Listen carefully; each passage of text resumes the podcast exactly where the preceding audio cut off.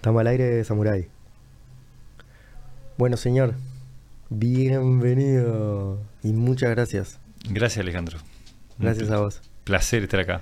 Eh, te preparé este dibujito con el toro blanco y el- te podría decir que sos vos, salió un mega amor fue la cara, pero es un permacultor Ah, abajo de un ombú. eh, veo un campesino ahí, Ajá. Descalzo capaz, o con una sandalia. Me gusta este el término campesino. Eh, sí. La fuerza del toro ahí también. Unas frutas. Y sí. ¿Y ese es el ombú allá de tu casa, no? Bueno, es un, es un una imagen allí. Mm. Traté. Eh, no sé, está media loca, allá arriba tiene un ojo. Mm. Interesante. Hay como unos canteros ahí atrás de, de- de- y mucha materia orgánica debajo de- del árbol sea, y comida. Tiene mucho que ver con, con lo que vamos a hablar hoy, me parece. bueno, vamos a eso. Me estabas contando que mismo ahora venís de un de una charla, de esto. Sí, sí, este. Y, pará, perdón, y que tenemos el honor de tenerte acá porque estás a cuatro horas y pico de Montevideo. Sí, cuatro horas y media. ¿Dónde Este, yo vivo en José Pero Varela, este, al norte del departamento de La Valleja, cerquita de 33. Este, yo soy oriundo de Minas, pero hace unos 20 y pico de años que vivo ahí en José Pero Varela. Bueno, ahí tengo a mi esposa, a mis hijos, eh, ahí tengo un comercio del que vivo.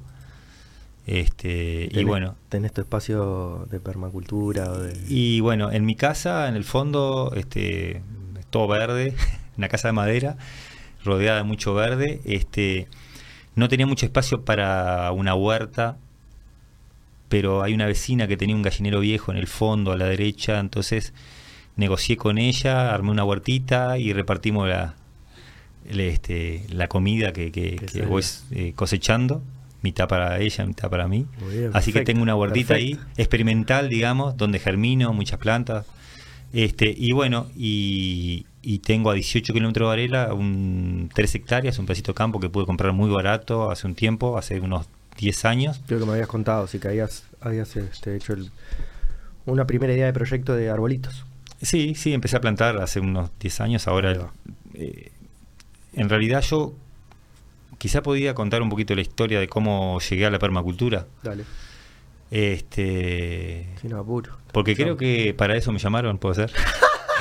Vamos sé. a charlar. Para hablar de la vida. Para pero parece ser que la permacultura es lo que no. Bueno, podía Vos ser. sos un referente de la permacultura. No, no. No, no, no. Para- no, es que no pude terminar la frase. Sí. Vos sos un referente de la permacultura Mm. para mí. Bueno, ahí puede ser. Este, yo soy Como un plantador, Como lo. ¿Cómo Ah, justo. como decía Elda, mi maestra en permacultura. Este, Elda es una mujer que yo conocí. eh, yo compré el campito. Puedo empezar contando la historia, capaz. Sí. Es la que en paz descanse. Sí, Este. la mamá de Juan. Yo. Bueno, está, hice el taller también con Elda, pero. Ah. Ah, no, a hacer un chiste, pero no te quiero ofender ya de, de las primeras cosas que digo. Antes de que vos seas mi referente, lo era Elda. Ahí lo dije una bueno, manera más linda. Sí, sí, Elda es, en realidad es la pionera de la permacultura en el Uruguay. Ella en la década del 90, creo, viajó a Argentina, que habían venido unos australianos a dar unos talleres de permacultura. Fueron tres, cuatro uruguayos. Y ella volvió y vino con toda esa energía de lo que había descubierto y empezó a tratar de, bueno, Pero en práctica. eh, sí, amplificar, ponerla en práctica y, y- y ella era maestra. Maestra y, maestra- y, directora, creo también en un momento tenía como sí, una... puede haber sido. Sé que ella tenía vocación docente. Y bueno, y creo que no estaba muy contenta con la forma de, de la educación tradicional y pasó a ser una maestra de permacultura, Sí. de alguna manera. Este, yo la conocí muchos años después. Ella tenía alrededor de 70 años cuando yo la conocí. Eh, yo compré el campito, me- tuve la oportunidad de comprar un campito, tres hectáreas con una cañadita, un arroyo, un monte nativo, Perfecto. ahí. Pero no sabía qué hacer con él. Entonces me puse a buscar en internet a ver qué hago, entonces entré en... Ah, pero lo compraste con agua y con todo eso ya intuitivamente sin haber hecho el curso. Yo no, sab- no conocía la, Ah. no, cono- no sabía lo que era la permacultura, nunca había escuchado el término. Pero ya tenías algo ahí. Siempre me gustó la naturaleza. Siempre me gustó más el arroyo y el monte nativo que la playa, por ejemplo. Ah, Claro. Este, No como el uruguayo promedio, vamos a decir. eh, bueno, no sé, sí, Bueno. creo que no. Ah, Al bueno, uruguayo promedio le gusta la playa. Claro. Este, no me disgusta la playa, pero me entretiene mucho más este, verde. la diversidad que hay en un arroyo. Este, y bueno, gracias a. Un día veníamos de balizas, me acuerdo, con la que ahora es mi esposa.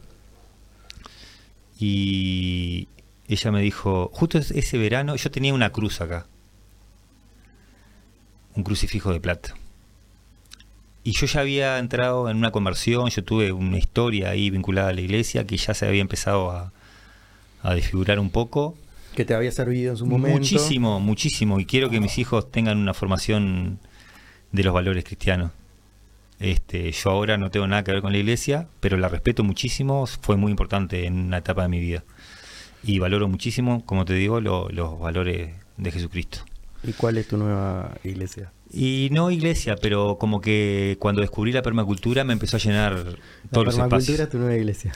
Es una filosofía de vida eh, que me ha generado mucha felicidad, me ha ayudado a, a, a entender un montón de cosas que no entendía, a simplificar un poco la vida. Yo durante algunos años también fue, fui militante en lo político. Este, y ahora quiero ser militante, de, soy anarquista verde ahora, por decir una forma ideológica. ¿Eras militante escuchado o no te escuchaban? Porque Yo es, bra- sí- es brava. Eh, no, yo fui militante de la izquierda uruguaya durante muchos años, desde muy gurí.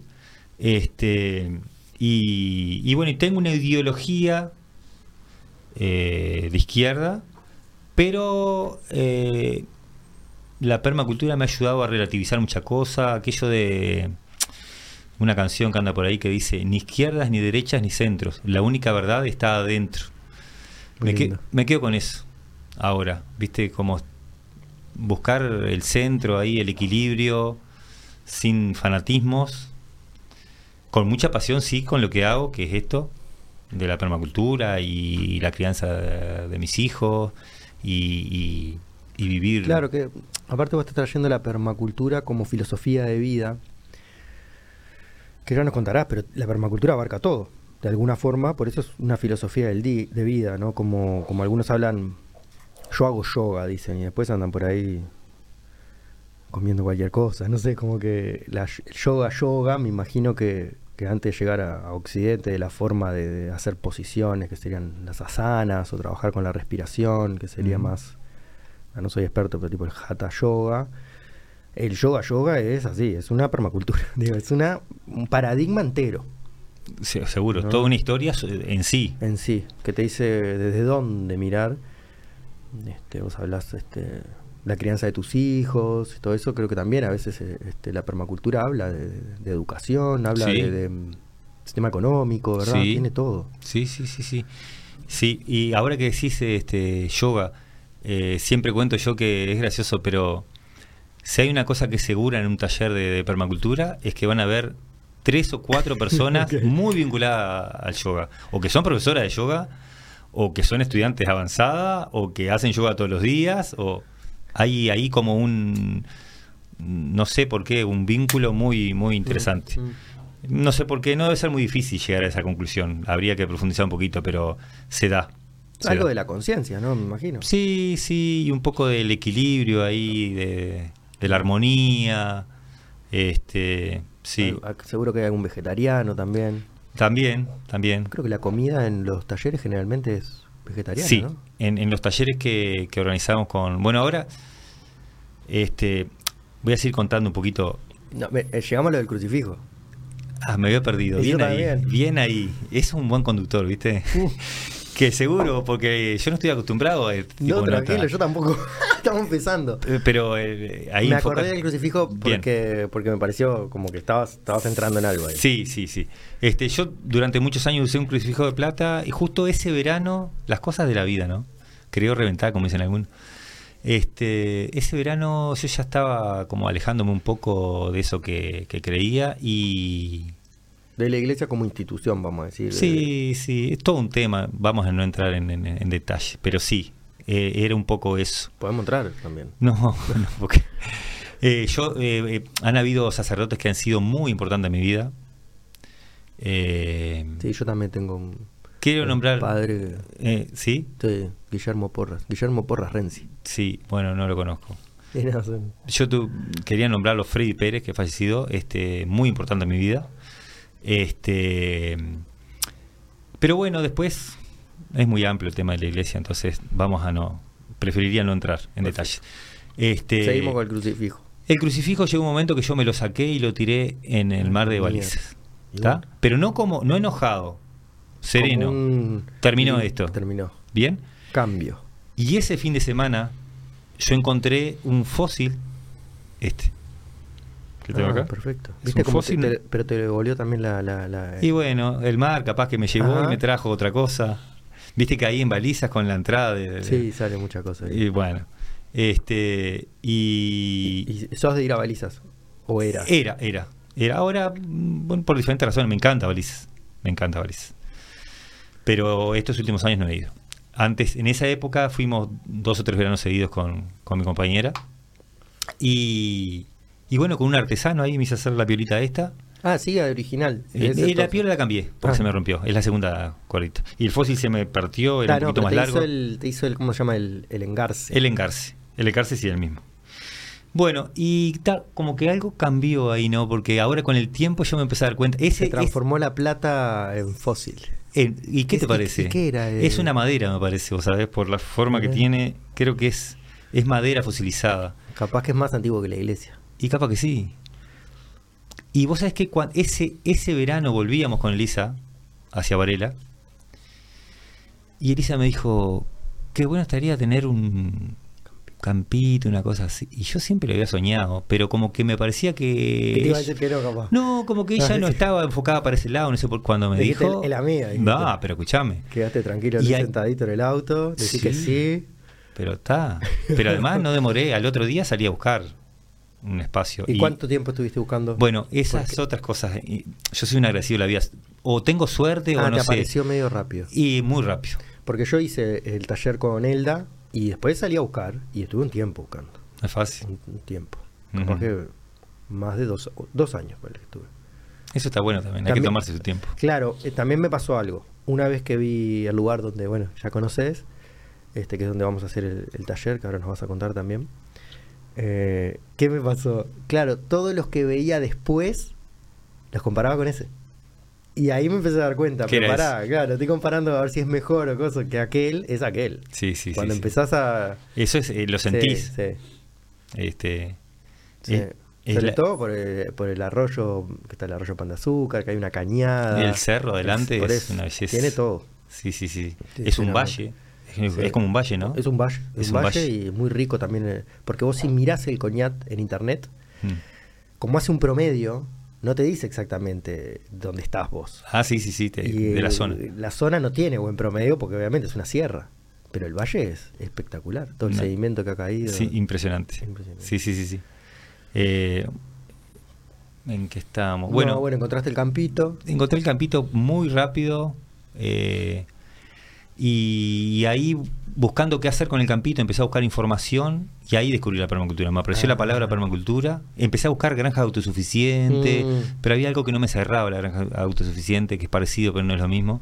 Golpe apareció la palabra, en, en internet ahí, la palabra permacultura.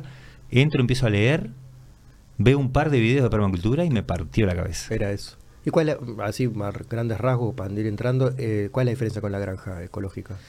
Bueno, eh, la granja autosuficiente, Ah, autosuficiente. así como que es un, hay algunos libros sobre granja autosuficiente, eh, está muy relacionado con las plantas, sí, pero con los animales también. Y yo no tengo un pulso para el lado eso de criar animales, como que soy carnívoro, como carne cada vez menos, pero no tengo un pulso como para eso de, de- de criar Sí, animales sí, y después entiendo. matarlos para comerlos, como que por ahí Preferís el churrasco de la carnicería que bueno, este no saber. Sí, sí, algo de eso. Bueno. Pero voy- haciendo un proceso que me voy alejando cada vez más de la carne, ¿vos sabés? Que hace unos años no lo hubiera imaginado, pero voy haciendo un proceso hacia ese lugar. Sobre todo me imagino porque lo sentís, o sea, comés este, Sí. lo otro y te, te es totalmente... Sí, me empieza a generar de poquito algunas cosas extrañas. Además, eh, para la salud me doy cuenta si como carne de noche duermo mal. Este, bueno, algo- varios. Estuve un gastritis hace unos años. Ahí me tengo que cuidar un poquito del alcohol que me encanta, un poquito de. Bueno, Bueno, ¿viste? con el tiempo tienes que empezar a cuidar de, de- de todo. Igual, mirá, te digo, este, en la gastritis eh, hay gente que dice que ta, que de bandido, que digo, pero lo que menos mal me hace es el alcohol. La harina, por ejemplo, me genera otra, la- comer mucha carne, También me genera como una pesadez, como una acidez. Y yo me tomo una copa de vino, me tomo una cervecita No, hay- no tenés ese y problema. me cae bien. Capaz que porque la disfruto. No, capaz que también una copa no le hace mal a nadie. Bueno, está, sí, sí.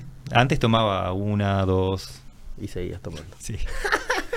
che, Alejandro, pero bueno, el asunto es que descubrí la palabra permacultura, busqué en internet permacultura en Uruguay, a ver si acá existía Mm. eso, y de golpe me aparece la página Permacultura Uruguay. Claro, se llama así, la, la de la Delda. Permacultura Es- Uruguay. Exacto. Que aparte es muy interesante y gracioso el nombre que le había puesto a la escuelita, que era algo así como desaprendizaje y vida. Sí, eh, eh, Escuela escuela, de vida y aprendizaje, algo así. Escuela de. De vida y desaprendizaje creo que era. Mm, escuela. A ver, buscame, No. Samu, por favor, Permacultura Uruguay. Sí, pero ahora no tiene Ah, ya ese cambió, ya cambió. Porque después se llamó, se pasó a llamar Escuela Piedra Amiga. De vida. Pero eso para el lugar donde estaban. Sí, Piedra Amiga, porque mucha gente amiga también este, fue la que colaboró para que... Ah, es otra institución, otra... No, es lo mismo, era como un subtítulo, digamos, a Permacultura Uruguay, como un complemento. Ahí tenés. Ah, Eh, es un, ahora es un Facebook. o- Hay Facebook. eh, Ah, está, el primero, sí, pero si entras ahí ya cursos aparece el taller. Eh, sí, El ahora pre- no. Eh, Ahí está, mira, 19 y 20 de noviembre en la Casa del Toro Blanco. Bueno, ahí en la casa de Alejandro, en, en ese lugar espectacular. Esa es, esa es una foto del cerro. Ahí vamos a estar 19 y 20 de noviembre. A ver, no vine acá, Alejandro, a difundir esto. Vine Difu- a, encontrar- encontrarme contigo y a conversar un rato. Pero No, ya que estamos, el 19 y 20 de noviembre, este, junto con Juan, que es el hijo de Elda, con el que desde hace unos 3, 4 años venimos generando algunos eventos ahí de permacultura. Ya estuvimos el año pasado en primavera en lo de Alejandro, en ese lugar. Ah, mira, ahí hay una foto re linda. Sí. Este, ahí vos dando la ahí está el ombú, ¿viste? Yo, yo echado ahí. Al, al Ah. revés que la foto, mirá. Soy yo que está echado en el ombú. Sí. Ahí Y estamos bueno. plantando unos arbolitos que no sé, imagino que no sé si están vivos. Y bueno, algunos están vivos. Este, ¿Cuál- ¿Te acordás cuál era ese? Ah, El estoy ahí. tratando de ver qué lugar es ese. Sí, por eso yo tampoco me doy tanta cuenta viéndolo así, está todo verde. Sí, no me doy cuenta bien. Plantamos varios arbolitos, me acuerdo el año pasado. No, no, te diría que la mayoría están y bueno, y está la nueva camada esta que quiero que vayas a mirar, La vamos a ver. que hay un montón de frutales, Sí, sí, sí, sí. tipo casi 70 frutales. ¿Qué te parece? Y ahora le estuvimos, el fin de semana le pusimos un río automático, pero mm, por goteo. Porque esto es una, viste que es una tirada larga, entonces al final no... Hay potencia. Claro, llegaba muy poquito porque tenía un Presión. cañito, tenía cañito. Yo creo que con el goteo va a llegar. Mm. Ahora lo... Sí, ahora en el verano es, cuando. ¿Y cómo ha Sí, estado sí. allá de seco? ¿Está muy seco en la zona? Bueno, el- la cañada había secado. El, obviamente Sí, el arroyo está full. ¿Ha llovido poco? Sí, sí, en la está, zona? está como que falta. Mm. Pero estamos en esa, ¿no? Yo creo que va a caer un agua ahora. Este, Eh, antes de, no, antes del, del taller va a tener que llover porque está seco, seco, sí. Sí, sí, sí. Está jamares seco. Viene, viene seco el tiempo. Sí. Bueno, entonces, nada, descubrí la permacultura, me fui para la Sierra de Iguac, donde estaba Elda, vivía en un rancho de terrón ahí, rodeado Sí. de frutales, de aromáticas, de mucha comida. Un ranchito que, que era, la puerta era a la altura de Elda. Sí, un rancho de terrón, creo que era de Tenías que 4x4. agacharte para entrar. Sí, este, eso fue muy importante para mí, porque vos podés hablar de permacultura Y no... y no vivirla. Y Elda vivía la permacultura. 100%. Es más, eh, una de las claves de la permacultura es vivirla. para poder transmitir lo que realmente... Porque aparte la vas la vas piloteando, tampoco es soplar y hacer botella. Bien, Alejandro. aprendí, aprendí. Pero es tal cual, porque la gente a veces, eh, el tema de la transición de la ciudad al campo, por ejemplo, mucha gente que está con ganas de tener un terrenito y, y de hacer la transición. Y muchas veces pasa que gente de Montevideo, por ejemplo, de la ciudad, va a un taller de esto, se embala, se entusiasma, dice yo me quiero ir y me mm. voy, y vamos arriba y dejo la oficina y se compra un terrenito y piensa que aquello es... Soplar y hacer botella. Y no es. Y después dice, eh, me es jodí. es culpa de la permacultura. Exacto, exacto. Y él siempre decía, suavecito por las piedras. Mm. La transición tiene que ser responsable. No podemos tirarnos a la piscina sin agua. Eh, tenemos que adquirir conocimiento, hacer, eh, tener un pequeño invernáculo en casa primero, germinar semillita, conocer otros lugares donde ya se está desarrollando y de a poquito, de lo micro a lo macro, es uno de los principios de la permacultura. Ir avanzando de a poquito, desde la puerta de la cocina, decimos la permacultura. ¿Y esto que traes ahora de los principios se pueden tipo enumerar o son como eh, sí, sí, sí, sí. Este, mira, justo hoy. ah, eh, eso era lo otro, que fuiste a dar una, charla justo. Sí, justo en realidad no, porque me invitaron a esa charla primero. Así fue. y, aprovechamos que estabas en Montevideo. Y, tres días después, eh, creo que vos me mandaste un video de una de las notas que habías hecho. Y yo te mandé un mensaje como diciendo qué bueno que estuvo, me encantó. Y ahí vos me dijiste, ¿no te querés venir? tres días después que... Entonces dije, ¿y si lo coordinamos para el 3 de noviembre? Perfecto. Y ta, y así salió. Viste las cosas cómo se acomodan. Salió perfecto. y sí, este, a través de Juan, se comunicaron con Juan, el hijo de Elda. está. Y también ya estábamos haciéndolo, de, pensándolo del taller, de verdad. Sí, sí, sí, ya estaba el, el, taller encaminado. Este, y bueno, hubo una gente ahí que se comunicó con... Yo no sé exactamente el nombre, tengo poca memoria, pero es como Garden, son un grupo de señoras que vinculado más a la jardinería. ¿Eso de donde, de donde fuiste hoy a dar el taller? Sí, sí, sí. Eh, ahí en Carrasco. Y estuvo bueno, la gente lo recibió Muy bien. Muy bien. Era, tenía que ser una, una, una charla corta, me pidieron. Este y bueno, y ta, y como que me dio la sensación de que todo el mundo quedó como con ganas. Y, y, es lo ideal, es preferible quedarse con ganas y no. Que ir. Sí. pero muy, muy, muy bien recibido, así yo me sentí muy a gusto ahí con, con, gente de otra generación y de otro palo, porque en realidad yo les decía a ellos, soy sincero, la jardinería no, no tiene tanto que ver con la permacultura en el sentido que la permacultura apuesta a lo comestible. Claro. Si yo tengo 5 metros cuadrados, ahí no voy a plantar un líquido ámbar. Claro. Eh, ellas querían cosas estéticas. está más vinculado a, a lo floral, a, lo, a lo ornamental. Pero también tenía la señora esa bien interesante, una casa, cuatro hectáreas era el, espacio. Ah, ¿de dónde era? Es en Carrasco. Eh, pero no sé, Carrasco Norte. Sí, Carrasco Norte. Carrasco Norte. Era un espacio de casi cuatro hectáreas. Grande. Eh, en la ciudad. Divino, divino, divino. Y tenía árboles. Muy diseñado. Y había algunos olivos, algunos ciruelos, había compostaje la mujer una sensibilidad bárbara con, con respecto a la naturaleza, eh, con un cuidado bárbaro de, no utilizar eh, agrotóxicos. Entonces como que sí tenía que ver con la permacultura. Yo lo diferenciaba un poquito porque en la permacultura, o por lo menos la que yo aprendí con Elda, va más enfocada a, a una vida sana y a, y a producir alimentos a ser autosuficiente. Alimentos ricos en nutrientes. Ricos en nutrientes, buen detalle Alejandro, porque yo les contaba que la permacultura nació en la década del 70 como respuesta a la revolución verde de la década del 60 que había empezado. Una necesidad de...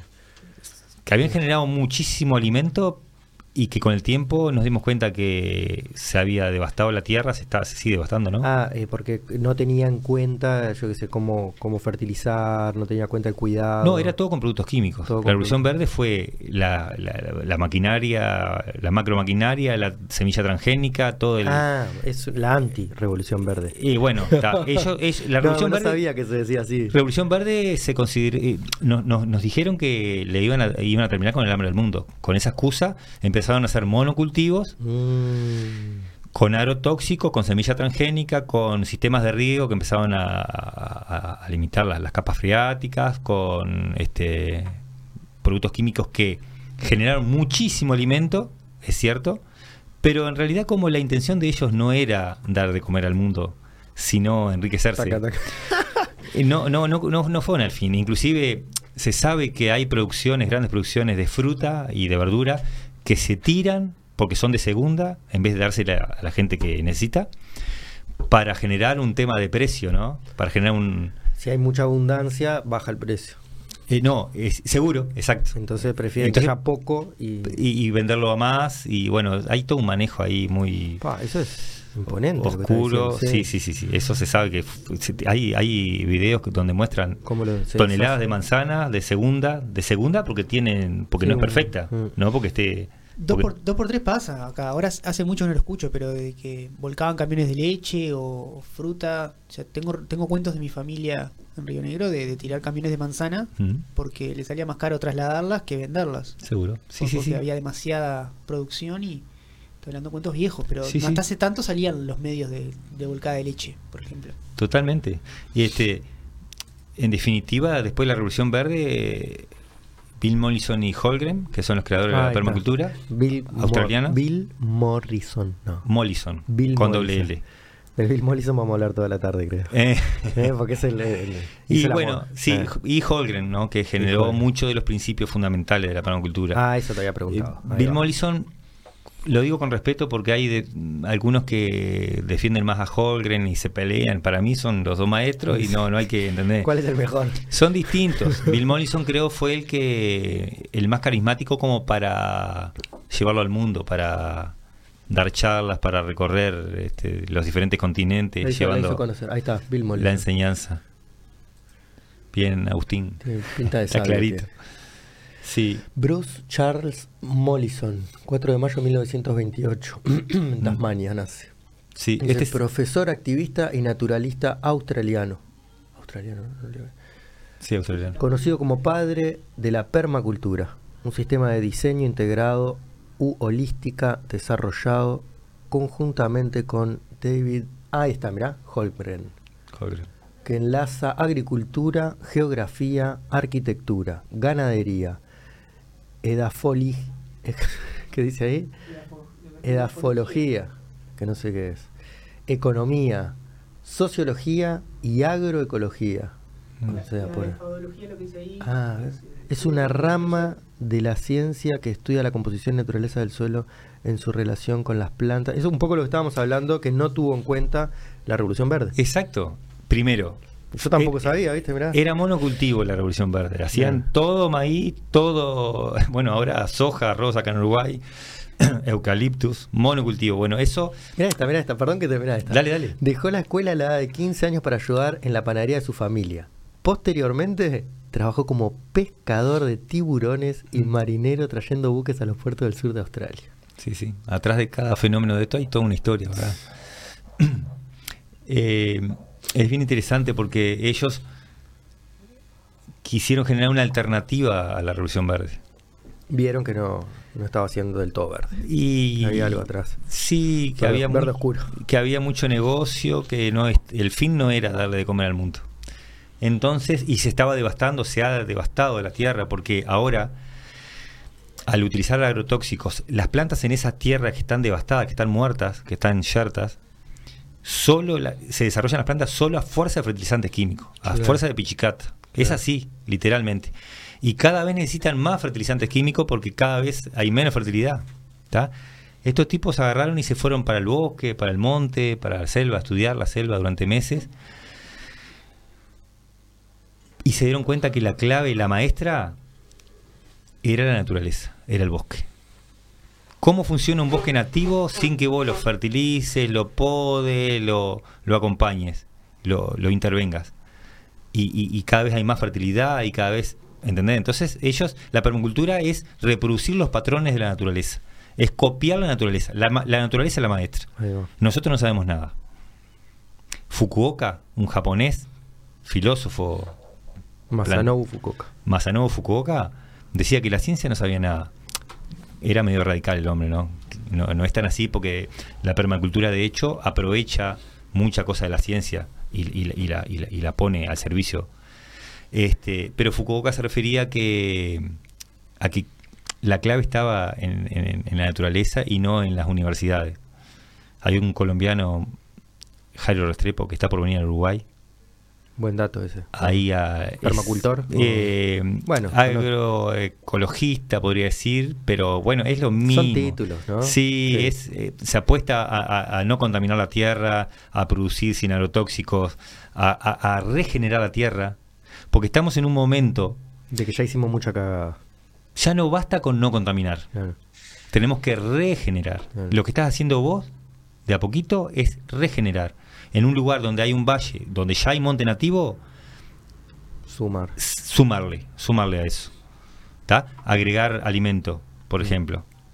En un medio, mira, los que son defensores de las plantas nativas, los que son muy radicales, los puedo comprender, te dirían, no le metas exóticas junto con nativas.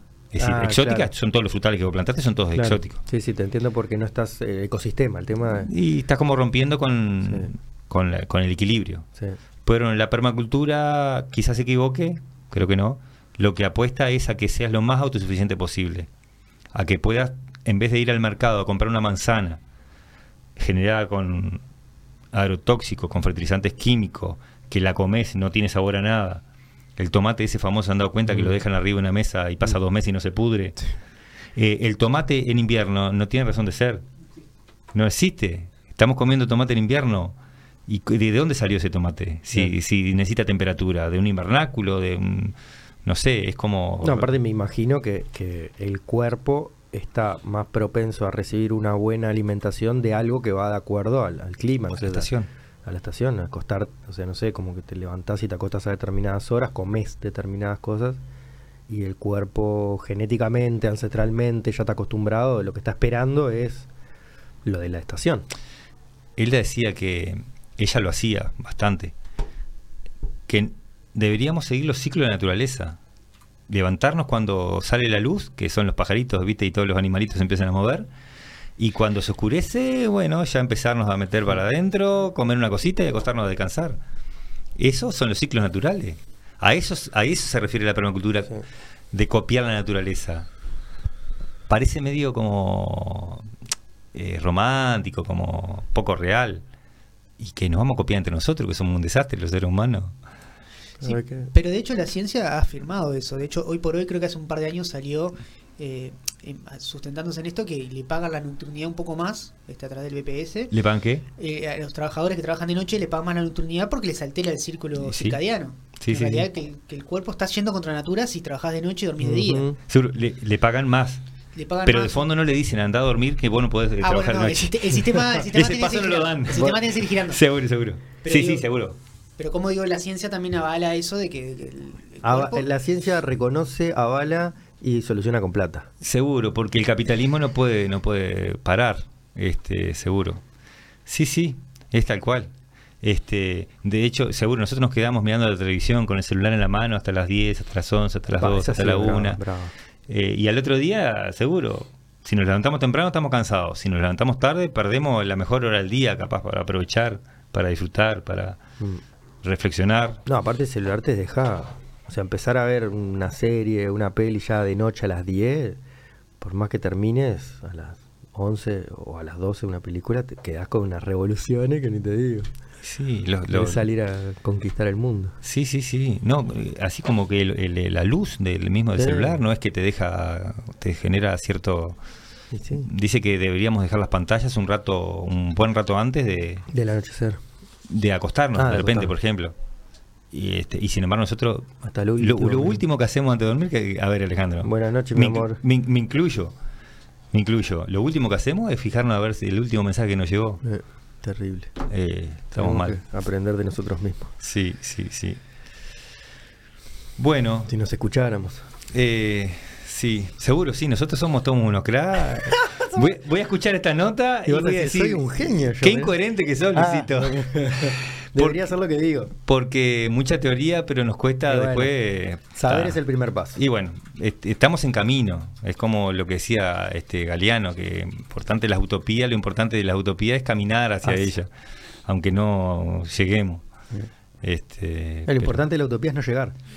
Bueno, sí, capaz ¿no? que sí, porque si no, capaz que nos paramos. No es más utopía. Seguro. Sí, sí, tal cual. Es así. Apuntar lejos, Sí, apuntar sí. alto, a la luna. Es como, no sé, acordar este de... Que era un arquero, creo, que decía que quería bajar la luna. Entonces siempre le apuntaba a la luna y le tiraba a la luna, ¿no lo conocés? No, No, y le dicen, ¿y alguna vez este pudiste bajar? No me acuerdo cómo te está yendo, así. Le preguntan y dice, no, no, este, que nunca había podido bajar la luna, pero que se había convertido en el mejor arquero del mundo. Y bueno, ese es. Sí, sí, eso. Y en esto de la permacultura sucede algo así, porque Sí, es un poco utópico también, ¿no? El perfección Eh, esto, después vienen las hormigas, nomás y ya Sí, estás pegando bueno, puteadas sí, al aire. Es, no, pero es, es, es realizable. La utopía en realidad es eh, la utopía es poder comprender todo. Claro. Nunca vas a entender todo. Claro. Sí se pueden lograr muchísimas cosas con la permacultura. Lo, lo- lo he comprobado. Yo hace unos, bueno, hace ocho años, nueve, empecé a ir a los talleres de Elda. Después seguí estudiando en libros, en internet. Y después empecé, después no, casi enseguida, a aplicar, a plantar, a sembrar. Y bueno, y me di cuenta de que la permacultura es vivir la permacultura, es vivirla, es ejercitarla, no es teoría. La teoría te ayuda y después tenés que ir a la tierra. No, haciendo de vuelta la misma analogía con el yoga, me parece que es así, ¿no? Capaz que te dicen, bueno, tenés que hacer no sé qué y nadie. Monje zen, monje la pelota, o sea, se te cae un no sé qué y ya estás puteando, o sea, es como, bueno, así es como quiero ser. Pero- ahí te vas despejando. La humildad de reconocernos no. frágiles, por eso vos me, de- me decías ahí cuando, este, antes de empezar la nota, eh, ¿y cómo ponemos Luis Fernández que permacultor? Y, y Sí, yo me acuerdo que él la... eh, estoy haciendo todo un, proceso sobre, eh, con respecto a eso. Él decía que no, que no, ella no era permacultura, que le dijeran plantadora. Porque a ella le gustaba era plantar, plantar. Dentro de, de- de las patas de la permacultura, a ella le gustaba plantar. Como dicen de las de los pétalos. Seguro de los pétalos de, de la permacultura, que bueno, está la bioconstrucción, todo lo que tiene que ver con lo bioclimático, están este todo lo que tiene que ver con lo social, con las redes de, de- de interactuar, con los sistemas alternativos de economías un poco más este amigables con el ser humano y con la Sí. humanidad. A ver, bu- buscá por favor eh, la flor de la permacultura. Creo que ahí, Sí, ahí resume están bastante todo. el- los puntos. Este, bueno, pero te decía que Elda eh, decía que ella era plantadora. A mí me gusta también, porque Ah, venía de la humildad. Eh, Tampoco soy- yo soy, seguro, eh, o sea, ya soy permacultor, la tengo clarísima. No, Eh. si una cosa te enseña la permacultura y, y la naturaleza es de que siempre vas a seguir aprendiendo, que nunca sabes nada, que eh, en la ay, se apagó todo. Creo que nos fuimos. Yo estoy en silencio. Yo también. A ver.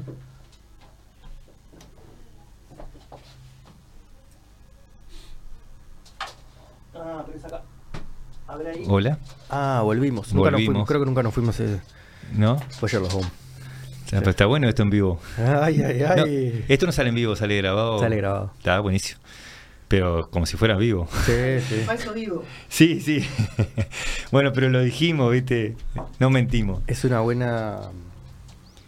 Ay, mira, apareció. No, de que ay, tengo que poner. Está con una zapatilla, eso tiene que estar un poco más serio. Y bueno, ¿viste? Ya aprendimos otra cosa, ¿viste? Hablando de... Van pasando cosas, mejorando sobre la marcha.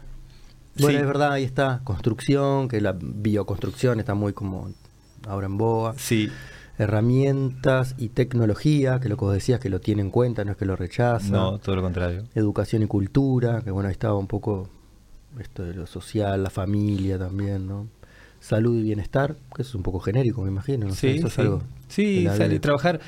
eh, es- siempre decimos que trabajar la salud de las plantas y de nosotros, trabajar desde la salud, Desde la salud. no esperar a enfermarnos. La planta lo mismo. Lo importante no es la planta, es la tierra. La tierra tiene que estar fértil. Yo puedo plantar un, un arbolito que está Mm. súper fértil, súper divino en una tierra yerta y marchamos. Y al revés, yo puedo plantar en una tierra muy fértil, eh, muy oxigenada, con muchos nutrientes, una plantita un poco frágil y esa plantita se puede acomodar y puede terminar siendo un gran árbol. Ahí está. La tierra es la clave. Eh, iba eso por el tema de la salud. Salud, Trabajar desde la salud. La planta, en vez de esperar que se enferme para echarle algo y curarla, Le vas echando a poquito. no, que la tierra esté buena. Ah. De- y nosotros lo mismo. Hacer deporte, comer sano. Este, hacer todas las cosas que sabemos que nos hacen bien, tener amigos. No es secreto, aparte. No, es decir, somos turros, porque sabemos levantarnos temprano, acostarnos más o menos temprano. Está claro lo que nos hace bien. También es cierto que en la vida a veces hay que darse algunos gustitos y una reunión larga y con algún exceso con los amigos también tiene su lugar. Pero es como parte de la vida. una copa de vino nunca le hizo mal a nadie. Y 4 y 5 tampoco. Eh, le mando una- un saludo a un gran amigo que siempre que, no sé, que hablo de la amistad, me acuerdo de él. Este, Pablo Soldini, un amigo de Minas. Ya aprovechamos y le mandamos saludos a Juan también. Eh, sí, sí, a Juan. Don, don Juan Villalba. Juan Villalba. Juan Villalba ha sido muy importante, muy importante. Fue el que confió ya hace unos años en que yo podía aportar algo, a, a dar una mano en esto de los talleres. Sí, o sea, aparte no te quiero. Pero qué responsabilidad, ¿no? Porque Elda era única. Seguro, pero Juan me ayudó en eso, porque Juan siempre me dijo, vos no quieras imitar a Elda Claro, o ser claro, Elda, claro. vos con tu carisma, Claro. Eh, siempre... no, por me- ahí- es que vos sos único Exacto. irreemplazable. Juan me ayudó mucho en eso, porque yo sentía como un poquito el peso, sentía, no de ser igual a Elda, porque nunca pretendí serlo, sí de responder a las expectativas de la gente. Eh, Elda era bastante brava también. Eh, vos no sí. sos bravo. Vos no sos Mm, bravo. eh. No, vos no sos bravo. Sos muy fácil. Sí, bueno. Elda era brava. era Preguntale. No, bueno, a mis talleristas. ¿sí? preguntale a mi familia. No, bueno, no, no, estamos hablando de otra cosa. no, no, no. Pero Este, Elda me acuerdo ponerle. Bueno, a mí me hacía salir a fumar a- al, al campo al lado. Mucho carácter. Al campo al lado. Me, me- Sí. ¿viste, me decía, ¿viste el. Sí. El este. ¿Cómo se llama, boludo? El, el, alambrado. Sí, sí. Era así. Y ahí los, para afuera fumar. en, los, tranquilo. en los talleres de Elda se fumaba fuera del, del- del Del alambra- predio, del predio, espacio. no Tenías que alejarte no a veces de 200 metros. No era- por eso, por eso no era fuera de la casa. Eh, mira, Elda, este, yo un día me acuerdo cuando falleció Elda, creo, eh, yo le mandé un mensaje o un audio a Juan eh, hablándole un poco de eso, de Los límites, claro. eh, bien clarito, mucho carácter. Una, yo creo que una persona que no tuviera la personalidad que tuviera Elda no hubiera generado todo lo que generó. A algunos no les gustaba y bueno, todos tenemos defectos, viste, es imposible estar bien con todo el mundo. Yo creo que si no hubiera tenido el carácter, la personalidad, la tenacidad que, que tenía, No si hubiera sido muy este Permisiva. permisiva, sí, sí, sí. eh, se le llenaba eh, de humo el, el taller y eso iba a generar Literal y metafóricamente. Exacto. Porque cortaba, si no me acuerdo, cortaba. Y la forma en que. mm, A mí me gustó mucho. Yo había estudiado hacía un tiempo en, en Kipus, que son talleres de literatura, pero el tema de la horizontalidad. Y que, que la horizontalidad tampoco quita eh, los límites. No, no es que tipo. eh, la típica libertad y libertinaje, no. ¿Viste? Hay que. Los límites duros, claros. Sí, yo ¿Viste? creo que sí. Acá esto. Y, y- y eso, para, para vincularlo, o sea, en la permacultura está. Sí. ¿Viste? Si vos no haces bien el coso y te salta el bicho y te comió todo, ¿a quién vas a.? a que es un tema tuyo, tenés que. te- las cosas claras. Sí. Este. O también algunas. Para el otro lado, ¿no? O sea, después tenés la de. Vos estás hormiga de mierda que no para, no sé qué. Bueno, hay algo que le estás cerrando vos también. ¿Viste? Hay como unos límites que vos querés ponerlos y no, y no funcionan. Bueno, tenés que ver, capaz que no ese es el límite, ¿no? Pero hay otro tema. Las hormigas, ahora en la Claro. charla hoy hablamos de las hormigas, de los pájaros, Y que eso- eh, de los pájaros que te comen todo, ¿viste? La fruta vas a Uh, ver cuando uh. te empiecen a fructificar los arbolitos. comen todo. Bueno, a ver, primero, ¿Quién estaba ahí primero para comer? exacto, es decir, nosotros, nosotros invadimos. Sí. Los pájaros y las hormigas ya estaban. Ahí como cuando llegan a casa, ¿viste? Y lo primero que me dicen es lo del ombú, ¿viste? Me dicen, pa, qué divino este ombú Ajá. que tenés en la puerta de tu casa. Ah. Yo, el ombú no piensa lo mismo de Seguro. qué divino el container que puso ese Sí, después exacto. de 300 años que yo estuve acá. Exacto. Es- es- es- esa es la visión que tenemos que tener. Eh, ¿Vieron ese triángulo? Capaz que, no sé si lo puedes buscar, donde aparece el, el- el hombre puede aparecer eh, Ah, sí, el- el- arriba el triángulo, ¿cómo y después creo que no la sé. cadena alimenticia. Eh, Puede ser, a ver, este, donde el hombre está arriba, Los tigres. eh, los tigres, Sí, la- el último están los peces, o los insectos, o eh, a ver si lo podemos ver un poquito para, para ser más gráfico en lo que quiero transmitir. Yo Eh, tengo una teoría. Ahora, después que transmitas eso, a ver si me sale. Voy a ver. Tengo una teoría, ya me la olvidé de mi teoría. Pero que tiene que ver con que. Que nos creemos que estamos ahí arriba. Bueno, Porque. De hecho, ¿qué, qué estamos hablando? Estamos hablando de reproducir plantas. En realidad estamos al servicio de ellas. Y sin ellas, no podríamos hacer nada. te digo más, Alejandro. Son ellas Si- que nos han si no estuviéramos- domesticado. Si no estuviéramos. Bueno, ellos estarían felices. Bueno, mira, este mi amigo Pablo Soldini, el turco, minuano, eh, un tipo muy particular. La cantidad de historias que nos has contado de minas, ¿eh?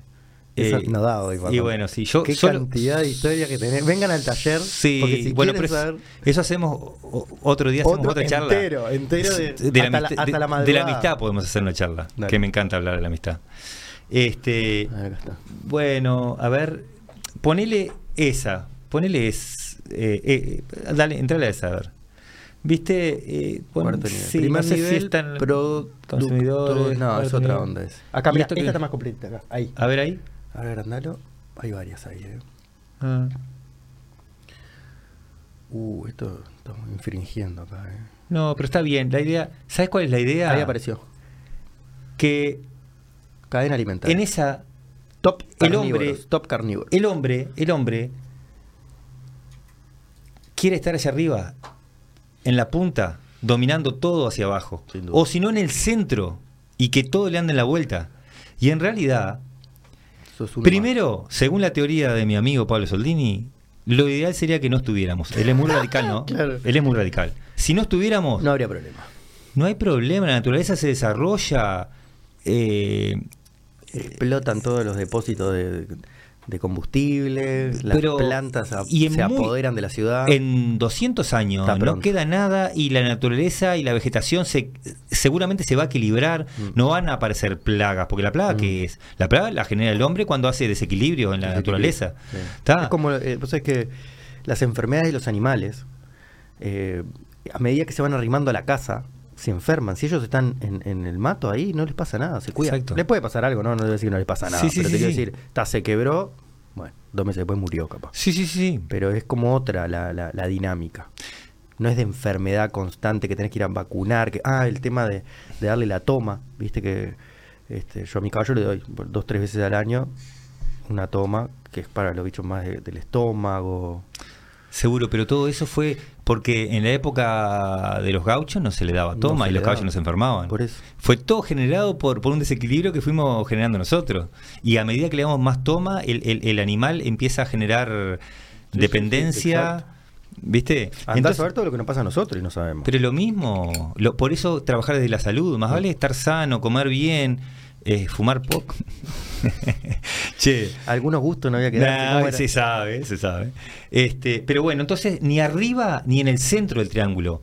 Ya que estamos, ojalá no estuviéramos, dijera Pablo, mi amigo, pero ya que estamos, en cualquier lado, somos Ah. parte de. Estaríamos los carnívoros por ser carnívoros. Los que comen carnívoros, los que son omnívoros serían los vegetarianos. Pero no ponernos en una posición como de dominio o de centralidad. ¿Me entendés? Tratar de pasar es imposible. Claro. Pero el- el- la filosofía sería tratar de pasar lo más desapercibido posible.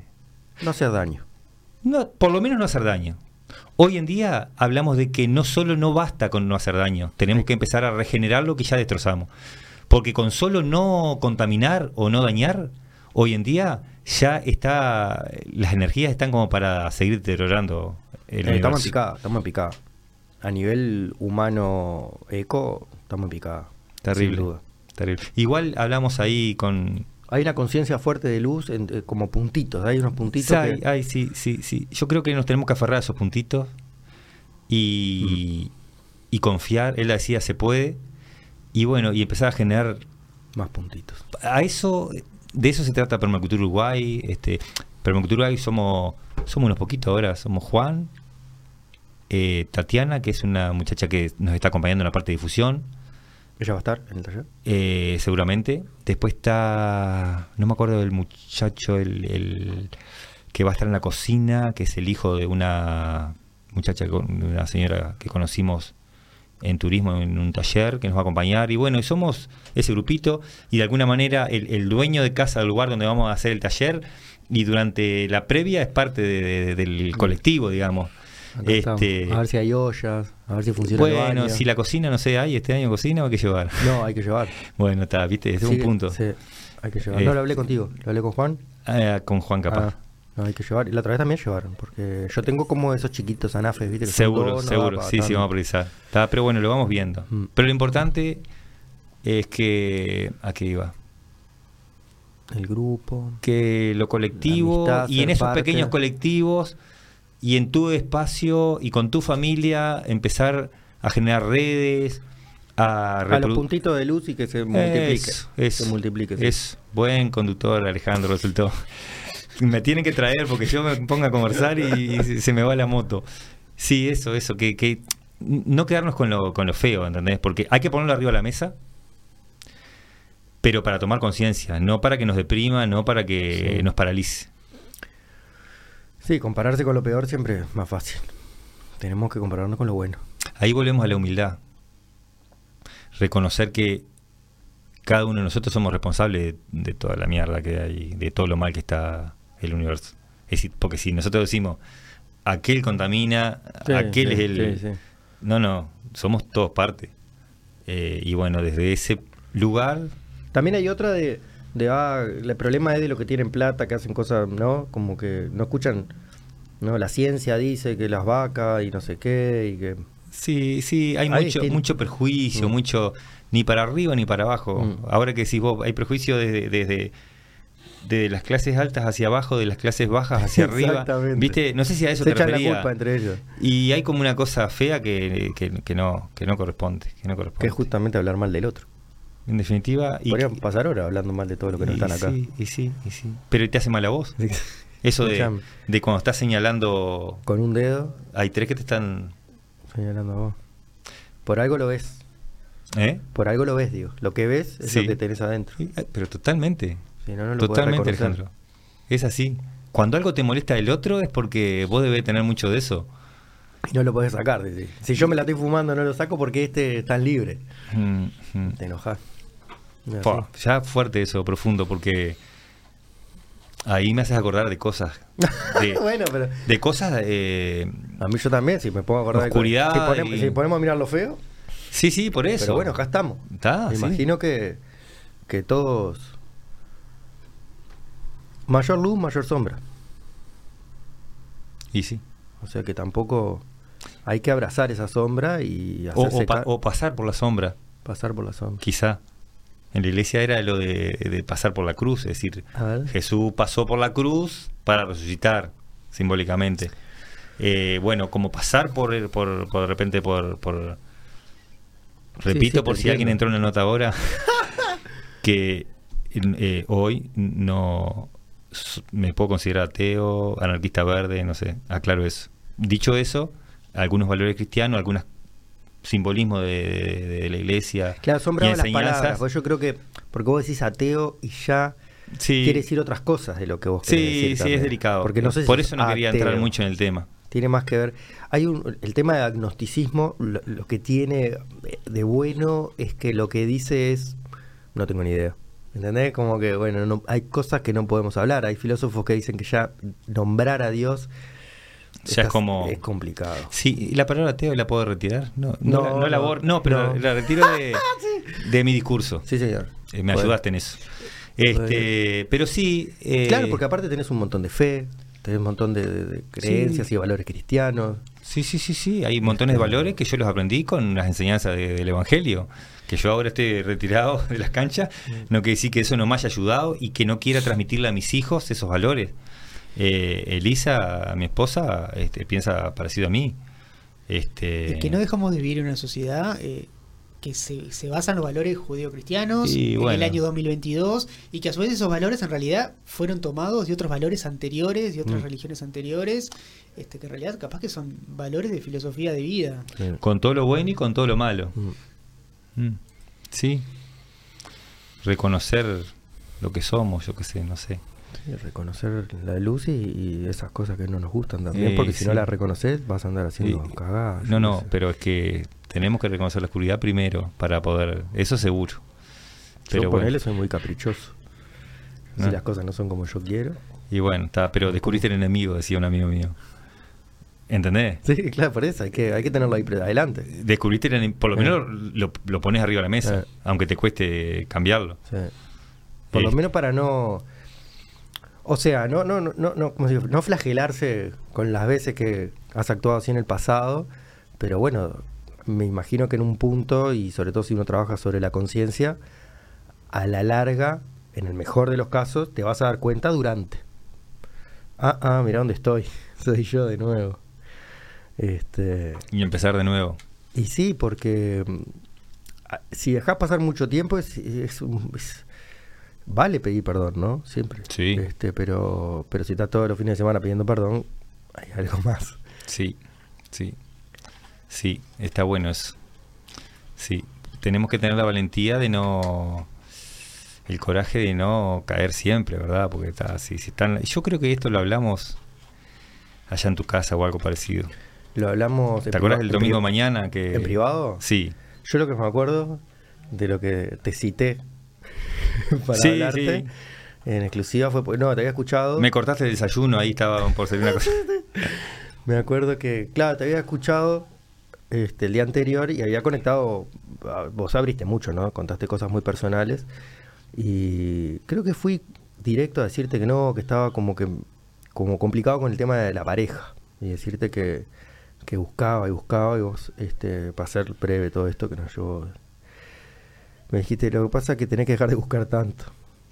Cuando deje de buscar, se ve por la forma, ¿no? Uno, quiero, quiero ya, es lo que te digo de caprichoso, quiero ya, Sí, sí, sí. quiero sí. ya.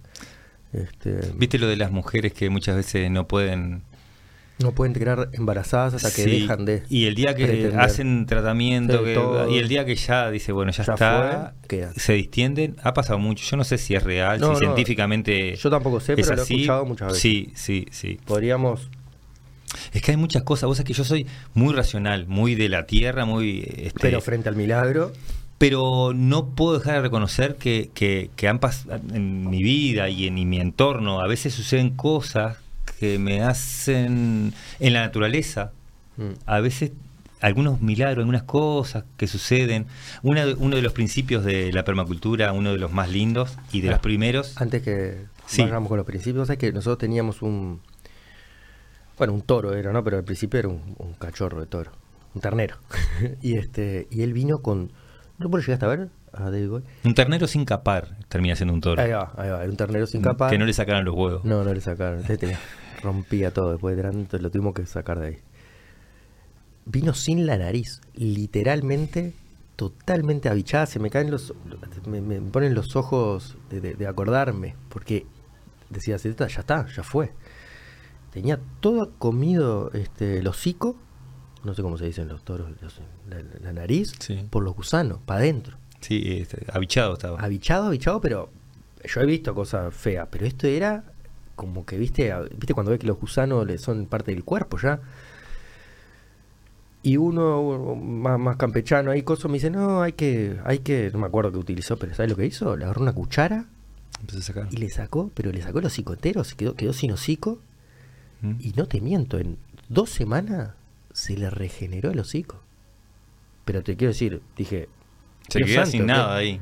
Pero tenía un agujero. Un Sí, sí, agujero no sí. era que tenía una lastimadura, tenía un agujero donde tenía el napo. Mm. Y tipo milagro, pero y quedó a nuevo. No te estoy diciendo que quedó con una cicatriz. También era chico, creo que imagino cuando son más Y chiquitos. quizá ayudó, sí. Tenés un, ot- ot- otras Para regenerar. células, sí, sí. Pero pasan, pasan cosas ahí, ahí que no, que no, que no. No, cierran del todo cuando decís. pa. que no podemos entender, que no, del- yo qué sé, hay cosas que no se han explicado nunca. Sí. ¿entendés? El, el- este, mi amigo Pablo siempre está con teorías ahí muy particulares, muy interesantes, de, bueno, de cómo, de las pirámides, de un montón, de algunas piedras, cómo se movieron, toneladas, hace Bueno, hay mil millones de que- años. Lo que busques en internet tenés para. Bueno, a él le encanta todo eso Sí. y, y- y yo siempre le digo que él tira cualquier bolazo, Bolazo. yo le digo que no. Y al tiempo- Pasa el tiempo y empiezo a profundizar un poquito y me deja pensando. Yo vi una que, que las pirámides eran naves espaciales y que no sabíamos cómo usarlas y que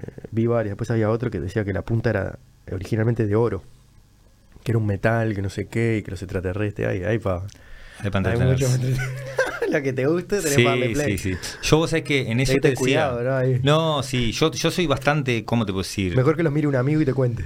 Sí, sí, sí. Yo, soy- yo soy bastante racional en ese sentido, bastante a tierra. eh, soy muy eh, espiritual, me parece, pero no muy místico. No sé si Bueno, no se- sé cuál sería la diferencia, pero quizá las aceptamos todo acá. No sé, capaz espiritual, que- pero no místico. Sí, muy espiritual, muy sensible para las cosas, pero eh, La mística ya capaz que es media magia. eh, exacto, puede ser, puede ser por ahí. la mejor porque magia me gusta. Sería más sugestión.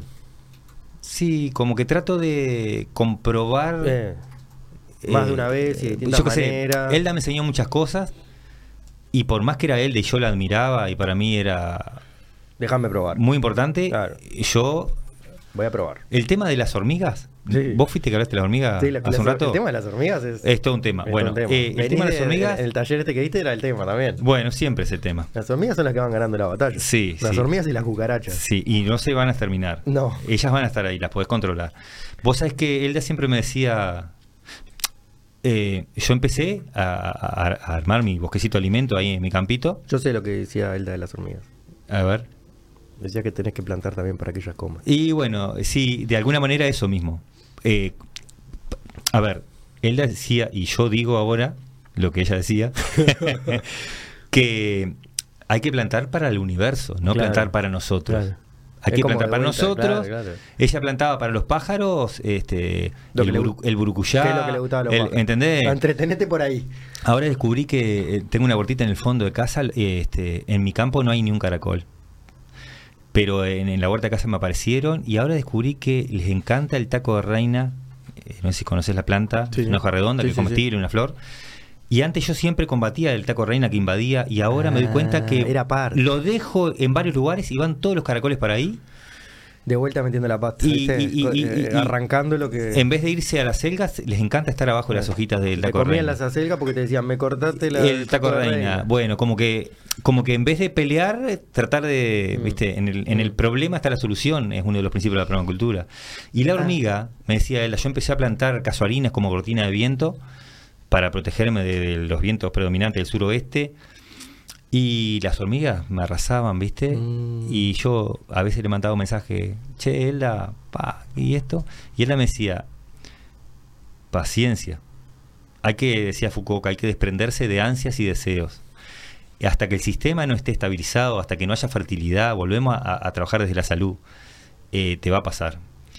Y yo digo, eh, ¿Qué me en- a eso me refiero, que no soy muy de creer en Mm. cosas así, que no, que cuando el sistema esté estable, que Mm. no sé qué, cuando haya mucha diversidad, y bueno, y al año y pico me están comiendo los durazneros, las hormigas, la Tenés que seguir esperando. paciencia, seguí generando diversidad, fertilidad, el sistema se va a estabilizar. Bueno, yo te puedo decir, esta primavera casi no he visto hormigas en... en- Deben estar por ahí y en algún momento me, Haciendo la me pueden venir. claro. Pero hay tanta variedad que a veces capaz que están comiendo abajo las casuarinas donde yo dejé crecer el pasto naturalmente. Hay, hay otra teoría extraña que yo por él cuando planto algo de, de que lo, lo- o sea, hice el germinado, por ejemplo, en un, en un invernadero o lo hago dentro de mi casa o algo y lo llevo primera vez afuera, no hay chance, se lo comen las hormigas la primera vez. Y, y hay esta teoría de que bueno, que también esas hojas capaz que no estaban preparadas para ese No. exterior, las hormigas dicen esto acá no sobrevive, me lo llevo yo, Mm. tampoco le hacen mucho daño, hay que esperar a que vuelva a brotar al otro año, no, no, no, no lo matan. No, lo, lo matan, no matan. El duraznero, se le- Sí. yo he tenido veranos, eh, primaveras, que a un duraznero me la han comido las hormigas, rebrotó, me la han comido las hormigas, rebrotó. Y Sí, así. que ha hecho un palo, un palito. Sí, sí, pero rebrota, no se muere el árbol. Y bueno, y, y vas dando tiempo, sí se retrasa energía, porque no hace la fotosíntesis en el verano. eh, la- también es cierto que, que queda más fuerte a nivel de raíz. El, el, el, el bar- el otro, al otro primavera va a tener más raíz que esa. Eh, en realidad la raíz va relacionada Ah, no con el tamaño de, de- de la frondosidad, digamos. Ah, o sea que si no avanza arriba, no avanza. Y yo creo que no. No quiero ser el dueño, la verdad, soy No, plantador. no, no. Pero creo que sí, que va más o menos relacionado la copa con hacia abajo. Sí, dicen eso. Si dicen se que retrasa, si vos, vos ves un árbol grande, que, que te imagines que las Sí. raíces son iguales sí, abajo. sí, más o menos así. Mm. Este, pero sí, sí. Bueno, el tema es que Eso ponerle a nivel, porque en el árbol se nota que hay como un tronco principal, ¿verdad? Y, y la raíz también hay una que es como principal. ¿o es más- hay como raíces principales y secundarias, creo, Como que son las que verdaderamente reciben la fertilidad y los Ah, nutrientes. Son una, las- una entonces es más de agarre, esa principal de viento y de coso. esas finitas son las que reciben los nutrientes y la humedad y Claro. digo, yo en la parte fina No, no, bueno, no es que sea un especialista, Podemos inventar un poco. más como este principio de la ver, vamos con los principios. Eh, principios de diseño, más bien. Eh, primero que nada, los principios éticos de la permacultura. No sé si, no sé cómo estamos de tiempo, que Vamos sobrados. bueno. Los principios, los tres principios éticos de la permacultura: eh, cuidado de la tierra, en primer lugar, cuidado de la gente y reparto este, de excedentes con equidad. Primero, ¿por qué el principio ético de la tierra es primero antes que el hombre? Porque, bueno, porque eh, el cuidado de la tierra es cuidar el agua, cuidar los insectos, cuidar eh, todo el universo. Eso que decías de lo que estaba ahí antes que nosotros llegáramos. Lo que estaba antes que nosotros. Eso es cuidar la tierra. ¿tá? Y si eso no lo tenemos sano, no tiene mucho sentido cuidarnos nosotros primero, si no Mm. cuidamos donde estamos viviendo. Por eso, cada vez que una persona que pretende seguir los principios de la permacultura se enfrenta a una situación, ¿qué hago? ¿Hago esto? ¿Hago lo otro? ¿Dónde pongo la casa? Tengo que preguntarme, si yo pongo la casa acá, en referencia a la tierra, a las plantas, a los animales, ¿cómo va a estar colocada esta, eh, esta casa? No, duda, no. claro. Si veo que eh, en relación a eso paso, ahí paso al principio del cuidado de la gente. Y en referencia al cuidado de la gente, pero primero al cuidado de la tierra. Son como referencias para dar pasos, como pautas. En relación al cuidado de la tierra, ¿puedo plantar este eh, ombú acá, que va a ser dentro de cuando yo no esté gigantesco? Capaz que estoy generando algún desequilibrio, capaz que lo estoy plantando en un lugar donde estoy generando algún desequilibrio. Bueno, no lo planto entonces. Después, y en relación al ser humano, ¿puedo plantarlo o no puedo plantarlo? Claro. Bueno, el tercer principio, esto de cuidado de la tierra tiene que ver con que somos apenas un hilito en una telaraña, los seres humanos, y todo lo que le hacemos a esa telaraña nos hacemos a nosotros. Es, es tomar esa conciencia. Somos parte del, del, del, del tejido. Es la peor parte, pero somos parte. sí. Es como ecología profunda, ¿no? Tratar de, de encarnar eso de que, de que nosotros somos nada, que somos una parte más. Este, y después el reparto de excedentes con equidad, está bien interesante ese principio. Con el ¿De, de tiempo. excedente te referís a la cosecha o a, a ver, a qué? Bueno, al excedente de todo. Al excedente de una cosecha puede ser, pero también al excedente de energía, el Claro. excedente de conocimiento. Parece que ahí, claro, tocas el tema de, mm, bueno, en el caso de excedente de conocimiento, que lo compartas. En Eso. el caso de energía, que si sos joven, ayudes al que no puede Eso. correr. Eso, eso. Transmitir vi- vitalidad. Si vos tenés una. Está bueno también para agradecer lo que tenemos. A veces, ¿no?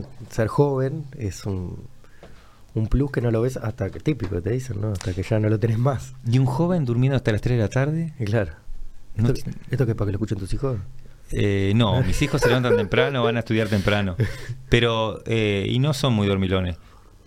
A los otros jóvenes, a los adolescentes, por ejemplo, a nosotros mismos, yo no soy de dormir tanto, pero. Un joven durmiendo hasta las 3 de la tarde, un no es dese- hay un crítica, lo- lo hay un digo- desequilibrio. hay un desequilibrio. Lo digo con, con amor, no lo digo sí, sí. despectivamente ni como crítica. Lo digo como... No, aparte lo que decíamos hoy.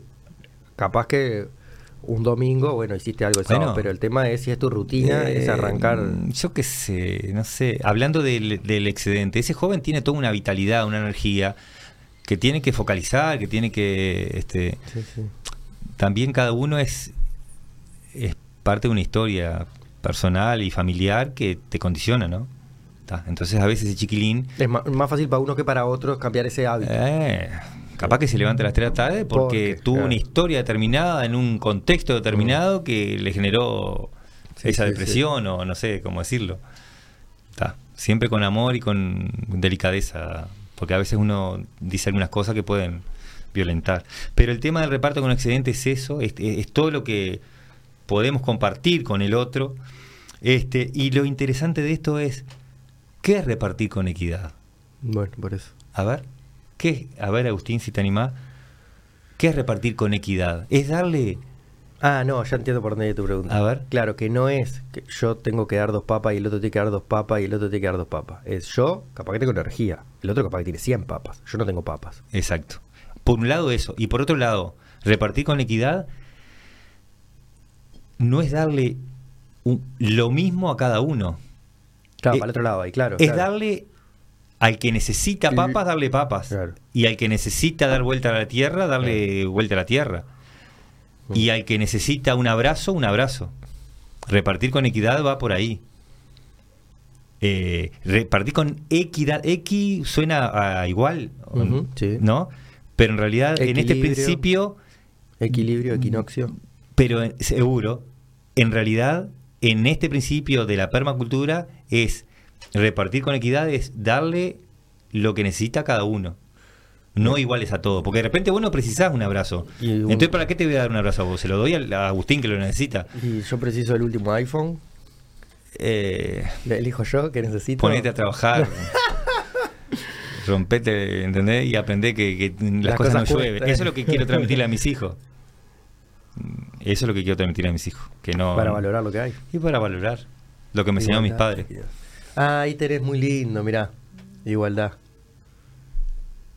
Está muy bueno. Igualdad, equidad. Como que, el, foco, porque como que leer- el foco está puesto en realidad en lo, en lo que alcanzar y no en lo que repartir. Seguro, pero equidad, seguro. El, el chiquito, seguro, sí. Ahora, hay, el último ya hay otro que dice maldad, o yo estoy leyendo porque está muy bueno. El, Puede el- ser que haya algún meme. Este, sí, es medio meme. Equidad, igualdad. Ah, realidad. Claro, ahí que los grandes En realidad el grande consiguió más cajones porque tiene más fuerza que el está. chiquito y se lo, se lo comió en dos panes, pobre. Eh, sí, bueno, no sé si exactamente... No, pero está bueno porque, mira, el que necesita dos tiene dos. El otro no lo necesitaba, tenía un cajoncito que no Eh, necesitaba. sí, exacto, exacto, está Ahí bien. está. Hagamos de cuenta que nosotros somos un cuarto, no ninguno de ellos. Seguro, Sí. porque yo lo estaba viendo, el, el equivocado estaba yo, yo estaba pensando en uno de ellos. Entonces, al Señor no le di nada. Eso, el que le da sos- Sí, sí, es eso mismo, eso mismo. Sí. Al Señor no le di nada porque no lo precisa. No necesitaba. Está. Este, ¿Viste qué interesante entre equidad e igualdad? Sí, sí, por eso es perfecto el, el ejemplo. Perfecto, ese mismo es. Y el, y el de Pusito Rojo precisaba, con un cajón andaba bien, y el otro precisaba, eso mismo. Sí, yo me imagino que el señor le sobraba el cajón y se lo dio al. Eh, le sí, sobraba uno y se sí. lo dio al otro. Es, es como la diferencia. Yo lo que veo es que, como que en igualdad se pone el, el foco en, en lo que das. Y en equidad se pone el, el foco eh, hacia dónde se- querés llegar o hacia dónde Ah, querés alcanzar con lo que das. Y Mm. entonces ahí repartís en base a las necesidades de- del otro. Del otro, eso, eso es repartir con equidad. Ese ter- tercer principio, eh, eh, re interesante, que también tiene que ver un poco con la autorregulación del consumo y crecimiento. Autorregulación del consumo y crecimiento. Es decir, Claro, no crecer cuán- como un loco, Eh, ¿Hasta cuándo precisamos? Bueno, e- esa es Bueno, polémica hoy, Eh, ¿no? es Porque- polémica, sí, pero es el capitalismo, en Mm. definitiva. No entremos en, en- en voy, sí. tema. Pero sí, Sí. es como tener más, pero sabemos que al tener más no, eh, no desborda para ningún lado. Es tener más yo y, y- y- y menos el otro. Y es tener más haciendo menos. Ese creo que es el otro tema. Si vos decís, bueno, me quiero matar, desplomar el lomo, pero no, el, el capitalismo lleva a que una vez que tenés un se, millón de dólares, se empieza a multiplicar mucho más rápido. Y con un millón de dólares lo pones en el banco y tenés todos los meses tres mil dólares, creo, de intereses. Y que al chiquito ya no lo ves para traer el cajón. Eh, No, es- el el capitalista no, no te mira al chiquito ese. Ya le sacaste Que todo, siga claro. mirando por el agujerito de- del muro nomás. Ah, estaba mirando por el agujerito. El- el- en, en- en igualdad, sí. No lo había visto. Sí. Ah, en igualdad. en igualdad. En la igualdad estaba mirando por el agujerito. Ah, en igualdad estaba mirando por el agujerito. Sí, porque nadie no lo vi, había- no lo- pensé que no veía. Pensé que porque no veía. le pusieron el cajón. Sí. Terrible. Igual lo había, no, pero bueno, estaba mirando. Pensé que no estaba mirando, no lo vi. Sí, sí, sí. Me dio la impresión que estaba agachadito así mirando por un agujerito. Quiere decir que se revuelve también la gente, ojo. Claro. Tampoco claro, creamos que claro. volvemos a lo que hablamos hoy, los que Claro. están arriba, los que están abajo. Mirá que yo soy el chiquito y me Eh, me revuelvo. Y no me tories. Si quiero ver, hago el agujerito. Y no me tories porque me puedo revelar. Bueno, eso es interesante. ¿Viste? Tú que Yo- estabas el tema de la militancia. Bueno, yo soy un poco rebelde y un poco me enojo cuando veo injusticia. Injusticias de mi punto de vista, puedo estar equivocado. Pero me enojo y como que me pongo medio así, eh, me caliento. Entonces ahí es, es el, es el nenito que no te dejan ver. Bueno, ah, no me das un cajón, lo voy a buscar. Te lo voy a robar. Eh, y yo qué sé, capaz que robar no, pero te lo voy a pedir de buena manera primero y después. Y ¿Y después cuando cap- no te escuchan? y bueno, sí, sí, bueno, está. Yo soy padre ahora, eh, tengo una compañera, no por nada, pero increíble. Soy feliz en familia, puedo decirlo. Este, ¿Estás feliz y libre? Sí, sí, sí, sí, sí. Maravilloso. Soy feliz y libre. Eh, ha sido todo un camino, ¿no? Con, con mi compañera, ¿no? Sí, sí, sí, Han habido momentos no tan fáciles, pero... eh, No, si, so- si me decías que no había eh, momentos no tan fáciles, no te creía No directamente. creía. Ahora que me decís que lo que tengo para pedirte consejo, entonces. Eh, bueno, está. Pero sí, soy feliz y libre. Me ¿Cómo siento. sobrevivir a los momentos? Eh, de sí, tormenta? veo, eh, Esperar, ser paciente. Yo antes de conocer a Lisa Probé, anduve mucho. anduve probando. Este, no sé, tuve una vida de un adolescente común, con noviecita, con Te sacaste las ganas. e- e- excesos de, de- de alcohol, Eh, las drogas. Yo, yo tengo 50 años. Cuando yo era joven, eh, el tema de la Bueno, había, estaba la cocaína y el, Sí, no sé, y el eh, alcohol y la... Sí, el alcohol. Pero el alcohol es una, es una droga Sí, terrible. sí, porque, a ver, Pero tu pueblito eso no, no es cocaína y eso no... minas. Yo soy minuano. Por eso, y ahí no, no, no había cosas Eh, más había, sí, había, pero. Ahí lograste- no- a mí no me llegaba. A mí no me llegó. Yo me crié en el barrio de la Filarmónica, de Minas, a mí no me llegó. Ah, para mí Minas era Minas, no, no sabía ni que tenía... Es tan chico para mí. No, no es tan chico, tiene. uf, saludo al barrio de la Filarmónica. este, y ¿Dónde no, queda? ¿Norte, sur? Así ya se... Eh, norte, sur, no sé cómo decirte. no, porque mira, desde mi casa de la Cerca de la 60 ruta 60. Ah, para el lado sur. Que Vos que- entrás, si vas desde tu casa Es la hacia 12, Minas, es la 12, sí, te entiendo. entrás por la ruta 60, el puente, Puente Otegui, Sí. ubicás, vas a Minas a veces. claro, sí, sí, sí, no, pero es vos siendo minuano te voy a pasar un dato. Esa entrada de la 60 a Minas Ya es 12. Es 12. Bueno, sí, yo nunca lo he tenido muy claro. Cla- no, es que el único que lo tiene claro es Google, pero como solo Google lo tiene claro y la gente no, hace unas cagadas Google. Todo el mundo nombra como 60 de No, eso. pero aparte te cuando vos le decís, las, te manda por otros lugares que hay gente que ha tenido que dar unas vueltas, que, que era, era, viste, hacer 5 kilómetros más por no sé qué, la rotonda. Mm. Claro, la 12 es la paralela a la 60, que pasa por Pueblo Edén, y después en la rotonda, por más que la forma de la ruta sería de la 60, la que dobla ahí- la- ahí corta y arranca la- 12. Claro, igual arranca 12 para la derecha, como pasa con Boulevard España, es creo. Boulevard, Boulevard Artigas.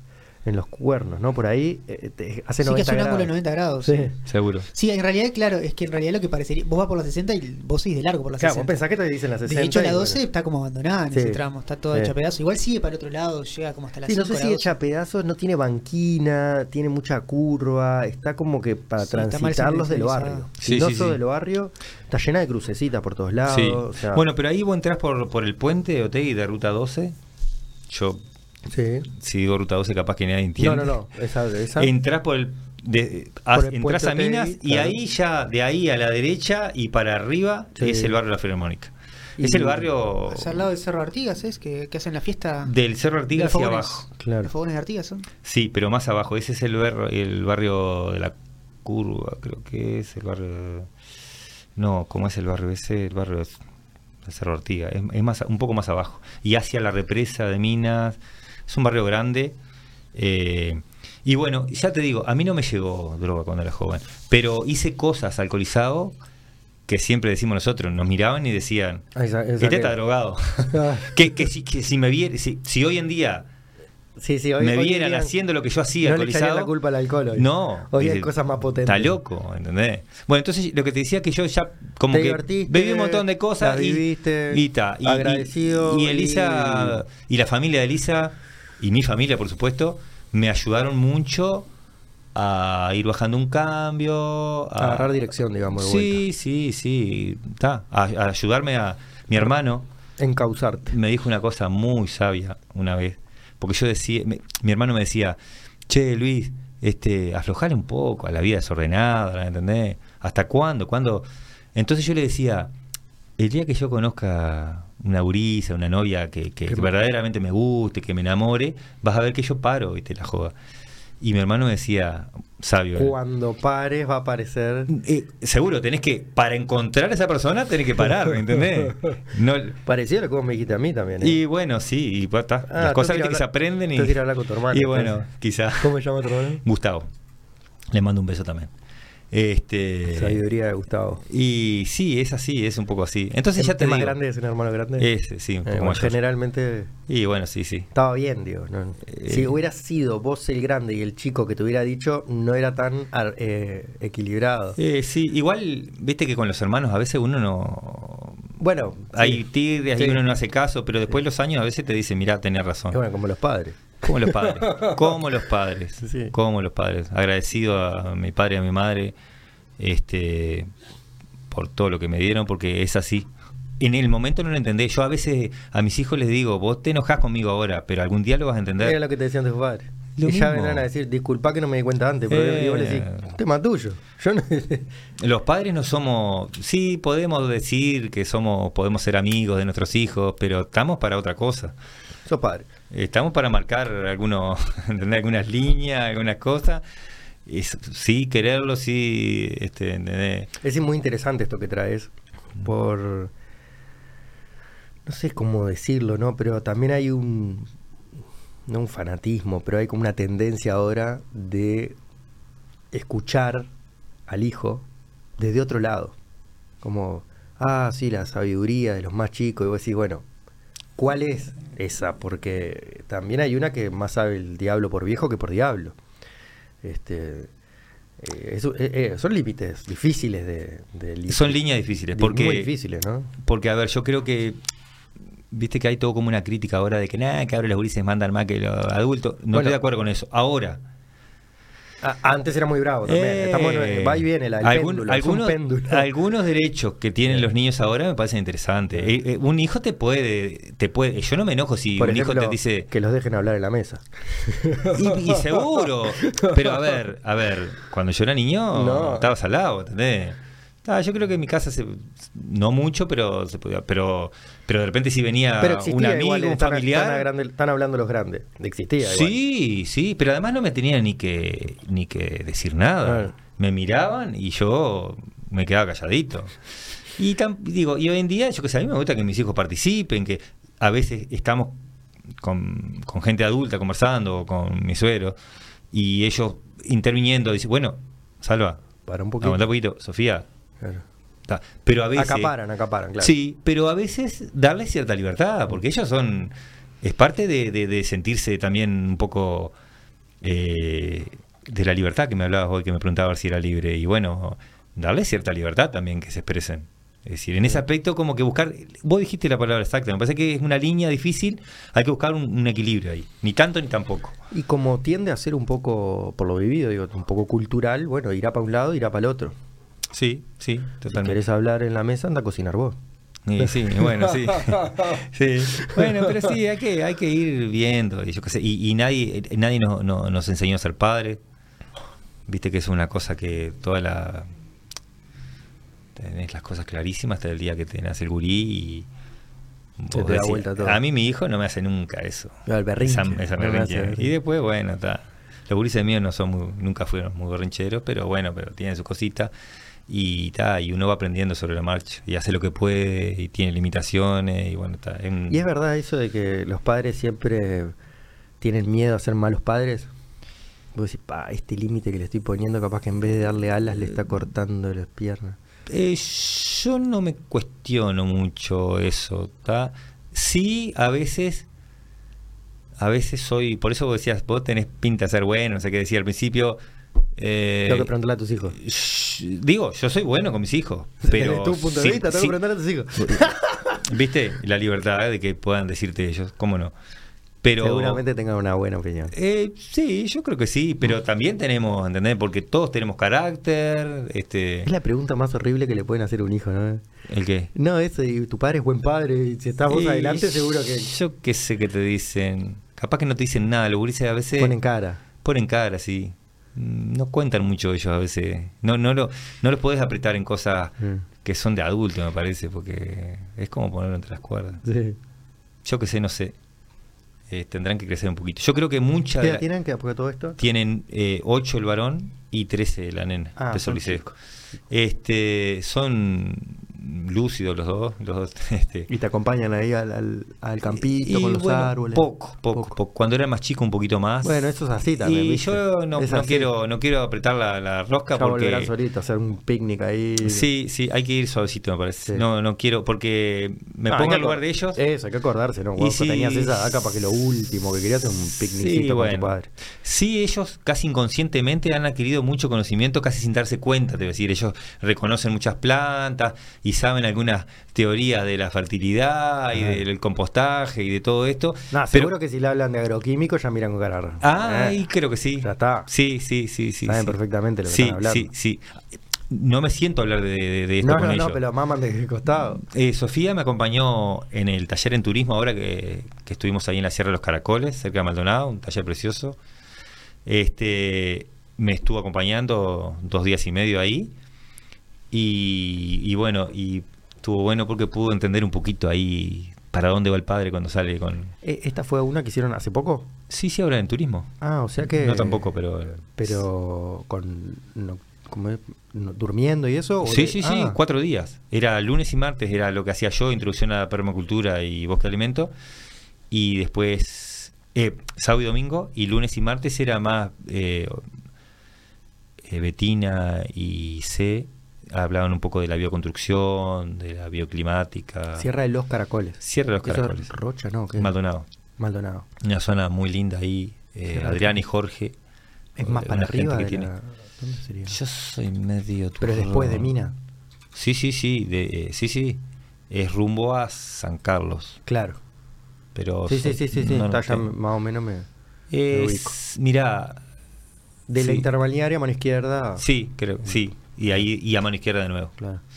Este, y bueno, y me acompañó y, y me- estuvo bueno, ¿viste? Porque pu- pude entender un poquito ahí la gente que va a estos talleres, ¿viste? Que tiene toda Sí, una onda sí, sí. ahí. Y, van- y no, cosas muy interesantes que van de todas las edades. Me acuerdo del que hicimos. Sí, O sea, una señora que tenía mayor, 60 y pico. mayor. Hay una chiquilina que tenía 17, creo. Que aparte venía ya de, de una comunidad. No sé si te acordás. Sí, sí, sí, sí. Este, Divina, que, que- que- eh, ¿Cómo se llamaba?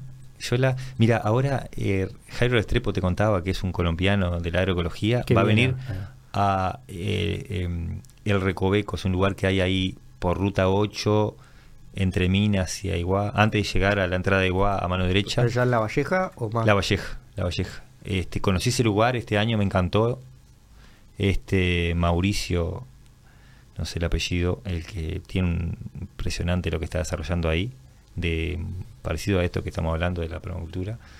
Este, y, y Jairo Restrepo, el colombiano este, viene a visitarlo por segunda vez a ese lugar. un No, taller. que la, la- Eh, la sí, pegó, sí. está bien. Sí, sí. No, porque es eh, difícil de definir en palabras, así que es parecido a la permacultura, pero bueno, es como No, que qué eh, cosas no hace que nos... eh, agroecología, Sí. a favor de la naturaleza, porque tampoco para encasillar, porque tampoco yo nombro mucho la permacultura y con el tiempo tengo que empezar a nombrar menos la permacultura y a hablar. mí me, me ha pasado de Sí. personas que entre comillas o eran permacultores o yo pensaba que eran permacultores y que en su momento yo vi que ponían cosas de permacultura y cuando les vas a decir eh, es, es como que prefieren no, ¿viste? Justamente dicen, no, es que yo probé la permacultura con exactamente todos los marquitos y no sé qué, no me resultó, entonces ahora agregué esto que es el La biodinámica, por ejemplo. Y bueno, la verdad es que si si nos ponemos no estrictos, la permacultura irá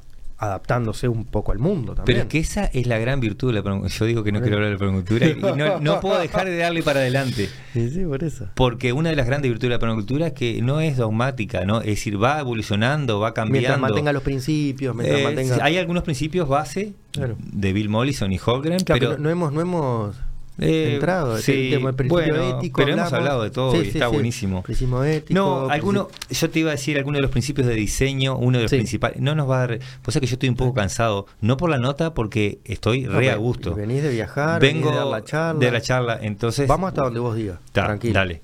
Capaz que 15 minutos más, Alejandro. Tranquilo. Me encantaría seguir de largo, pero viste que Cuando, vos mm, poné tus tiempos. Dale. Che, y uno de los principios de diseño bien interesante, observación prolongada y reflexiva. Sí, eso me acuerdo. Que es un Este, poco lo que estuvimos hablando. Bueno, sí. Yo le agregué ahora algunas, algunas puntas, porque eso de la, de la permacultura que sigue avanzando, entonces vos lees un libro, ves una nota, ves un video, y entonces yo tengo una estructura para los talleres y yo no sé, voy a precisar tres días dentro de un año, porque le sigo agregando cosas. Y esto de la Ahora, observación, el, el PVC. Cosas que aprendo de los demás, ¿verdad? No que Sí. invento yo, porque la permacultura en realidad eh, no Eh, descubrió la pólvora. Condensó un montón de conocimientos y culturas ancestrales y técnicas que ya estaban, eh, las condensó, la- la- la- las organizó Ah. para que llegaran a, a nosotros. ¿tá? Pero mm, No, no, no cerró ahí, no dijo esto es así. y dejó abierta la puerta para que siga evolucionando. Que la observación tiene que ser, es decir, no, no ver, no, este, no mirar, ver, es decir, más profundamente. Y que tiene que ser una mirada silenciosa, sin prejuicios, inspirada, amorosa. Casi nada. Es decir, cuando estamos observando a la naturaleza o observando una acción o, no sé, en una reunión, está bueno yo tengo que aprender a callar un poco la boca, por ejemplo. Es, es una de las cosas que tengo que aprender. Cuando son muchos en el círculo, decís. Cuando somos dos, cuando somos tres, cuando somos cuatro, siempre tengo algo que decir. Siempre te- tengo algo que decir. Y bueno, capaz Y- que estás hecho para eso también. Bueno, yo creería que no, que... El otro también tiene que hacerse cargo y decir, bueno, déjame hablar un poquito. Sí, sí, Capaz bueno. que en el círculo es más difícil, pero de a dos, de a tres, bueno. Eh, está, sí, pero yo eh, es una de las cosas que tengo que mejorar. Eh, es decir, Observar qué está pasando. Observar, reflexionar, este, dejar fluir.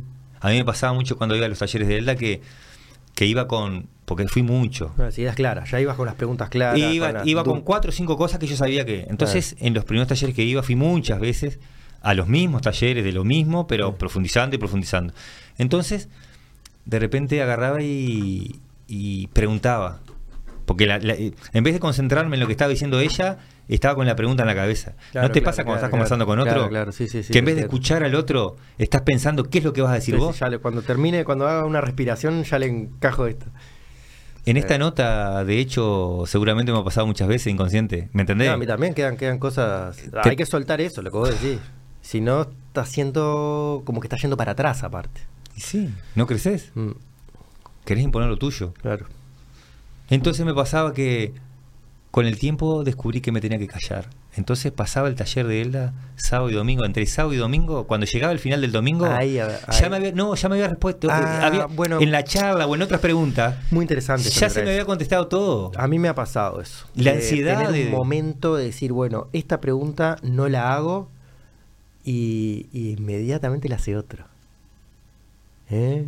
¿Y la ansiedad cuál es? Qué fácil, ¿eh? Dejar fluir un poquito, que esperar. desprenderse de ansias y deseos, decía Foucault.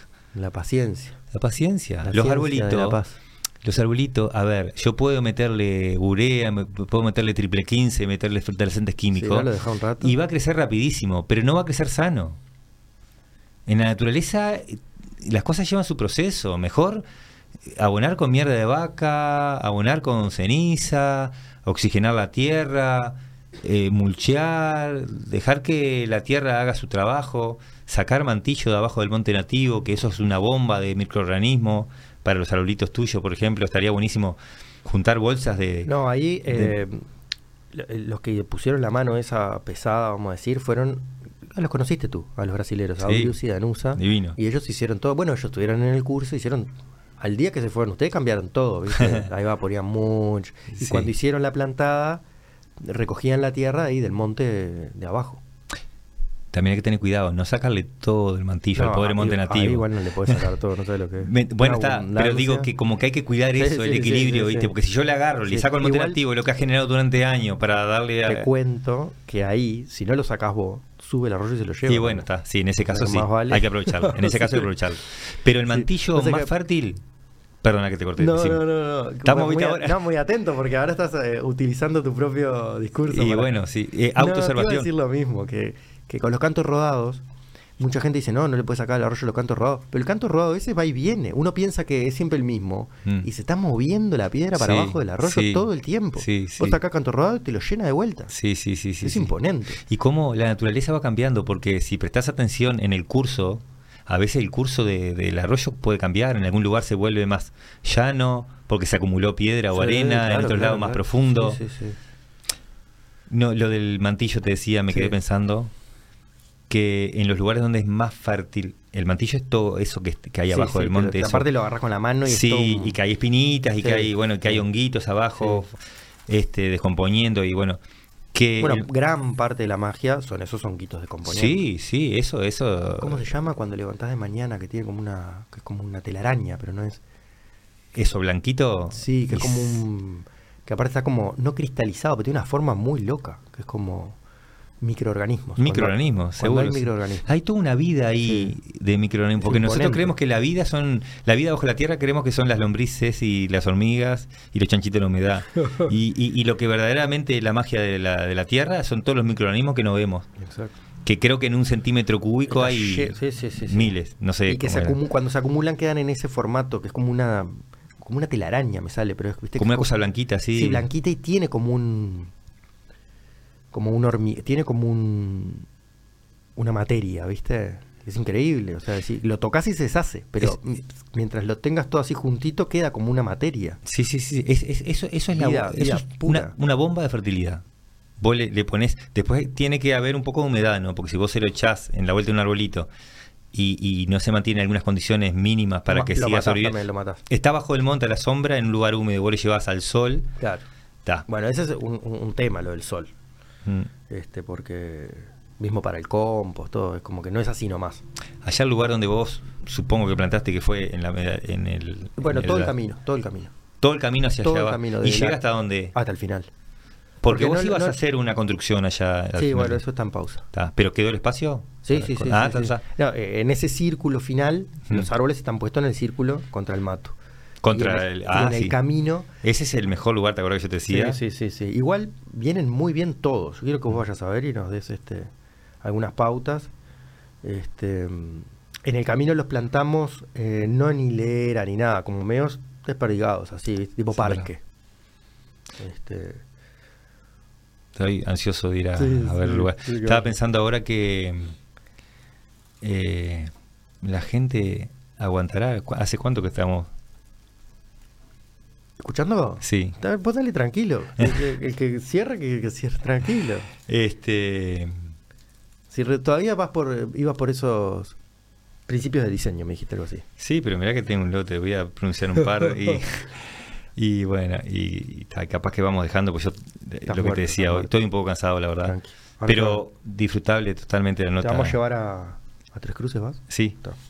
Este, y bueno, hay algunos principios que son. Hay muchos, pero. A ver, alguno interesante. Pero hacía formato de título, si querés. Sí, la- largalo, eh, No mira, tenés por qué sin temas intensivos a pequeña escala. Empezar a plantar desde la puerta de la cocina, decimos.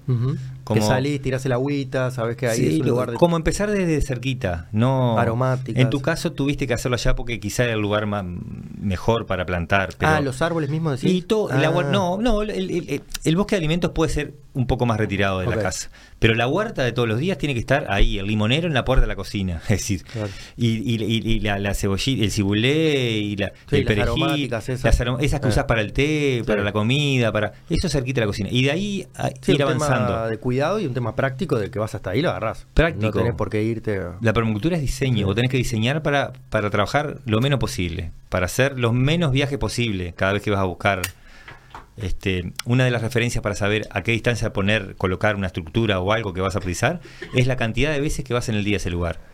Exacto. Si vas una vez al día, lo podés poner un poco más retirado. Ahora, si vas cinco veces al día, tenés que ponerlo al lado. Bueno, el compost, que vas una vez por día capaz. Y cerca, cerca. Eh, el compost, si está bien preparado, no genera olor. Así que puede estar al lado, Sí, sí, sí. pegado, Estoy de acuerdo. si querés. Este, Y tiene que estar medio a la sombra también. Medio a la sombra, sobre todo en verano. El sol es- puede ser terrible. ahí. Sobre todo en verano, porque en invierno si le da un poquito de temperatura no está mal, porque la temperatura ayuda a, a descomponer también. Si está muy frío, eh, se descompone más lentamente. Es decir, funciona más lentamente el sistema de, de descomposición. Este, eh, vinculado a este principio, proyectos alcanzables para evitar desalientos.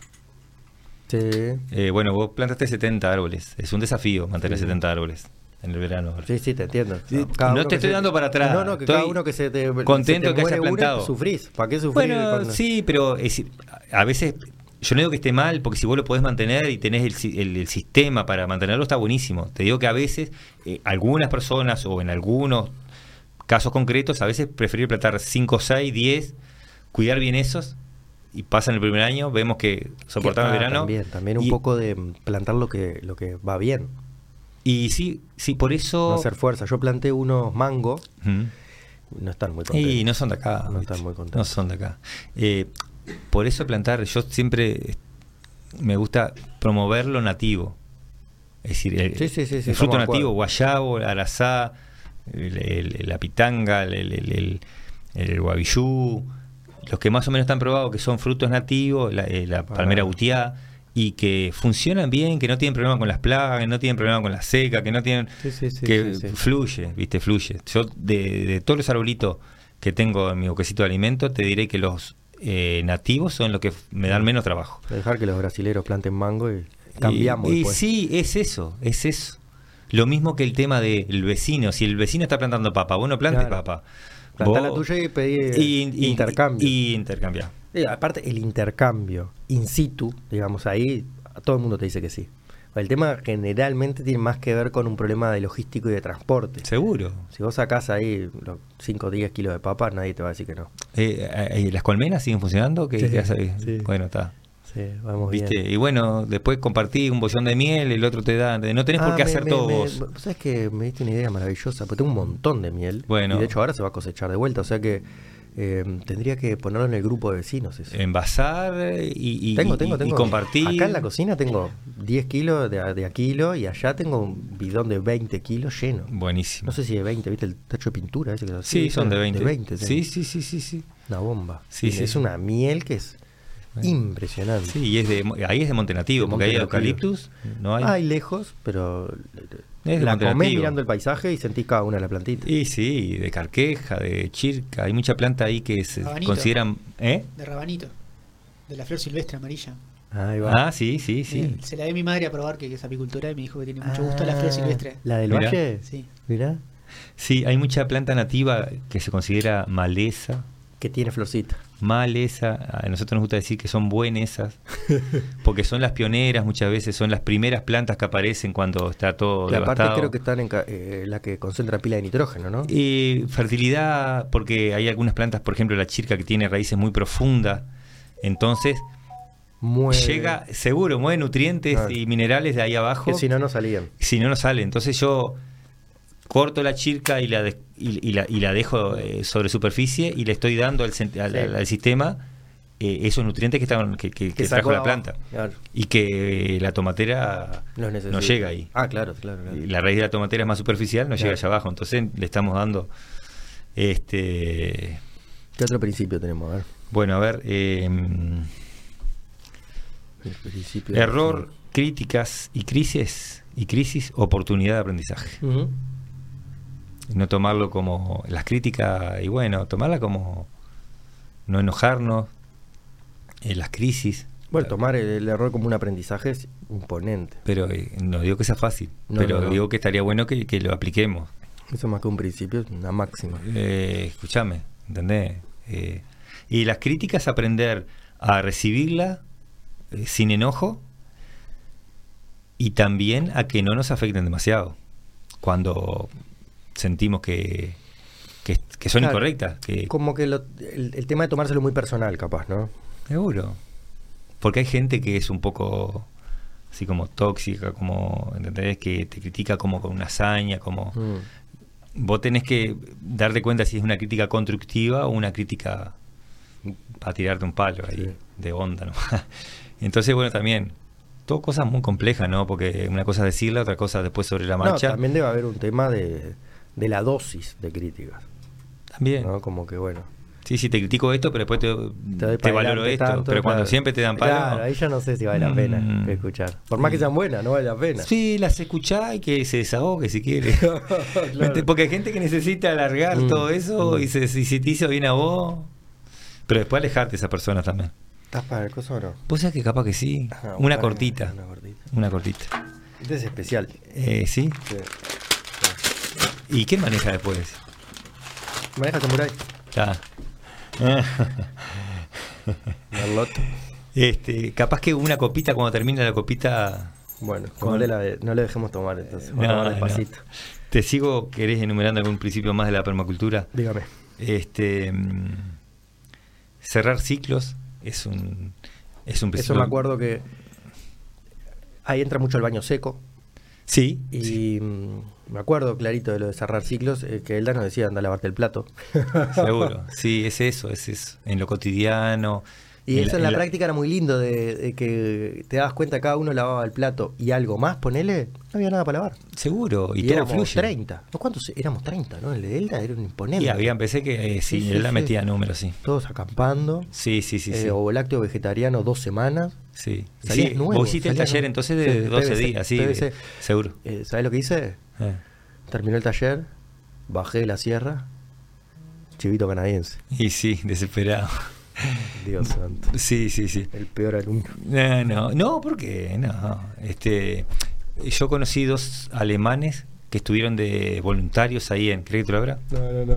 Quería hacer que hiciera ruidito acá, pero voy a. Ah. Ese quería.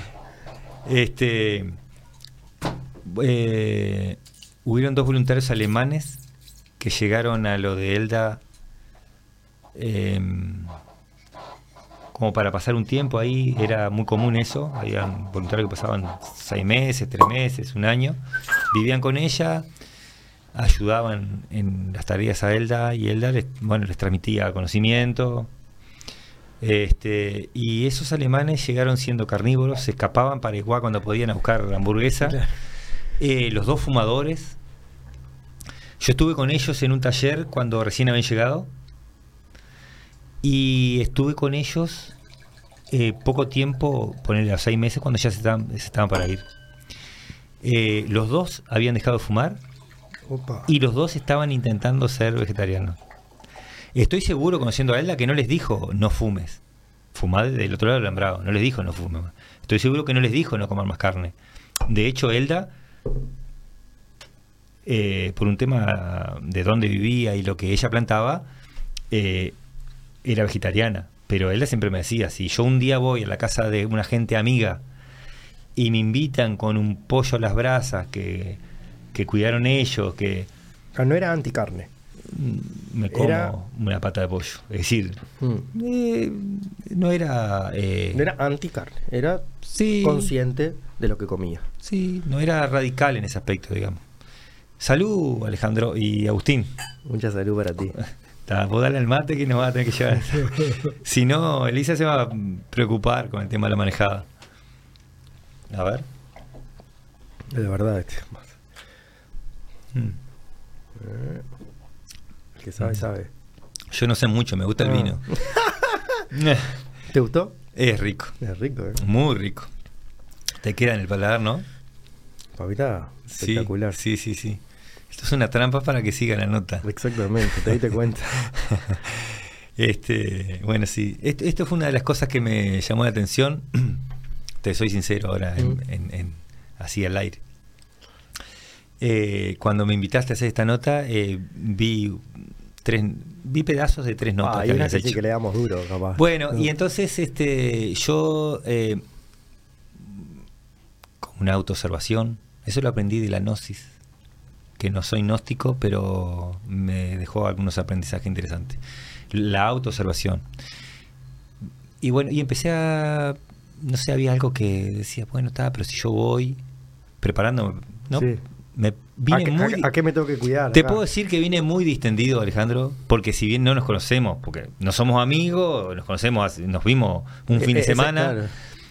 Eh, me ha generado como una, no sé, una sensación de que me iba a sentir como me estoy sintiendo ahora, ¿viste? Así como que no me generó ningún nerviosismo ni nada, nada de eso. ¿Qué me va a preguntar este? No, no, no, no. E- Es más, Me va a obligar a tomar whisky. ¿sabes qué pensaba que me, que, me, que, me, que me ibas a llamar o Agustín y me iban a dar alguna pauta?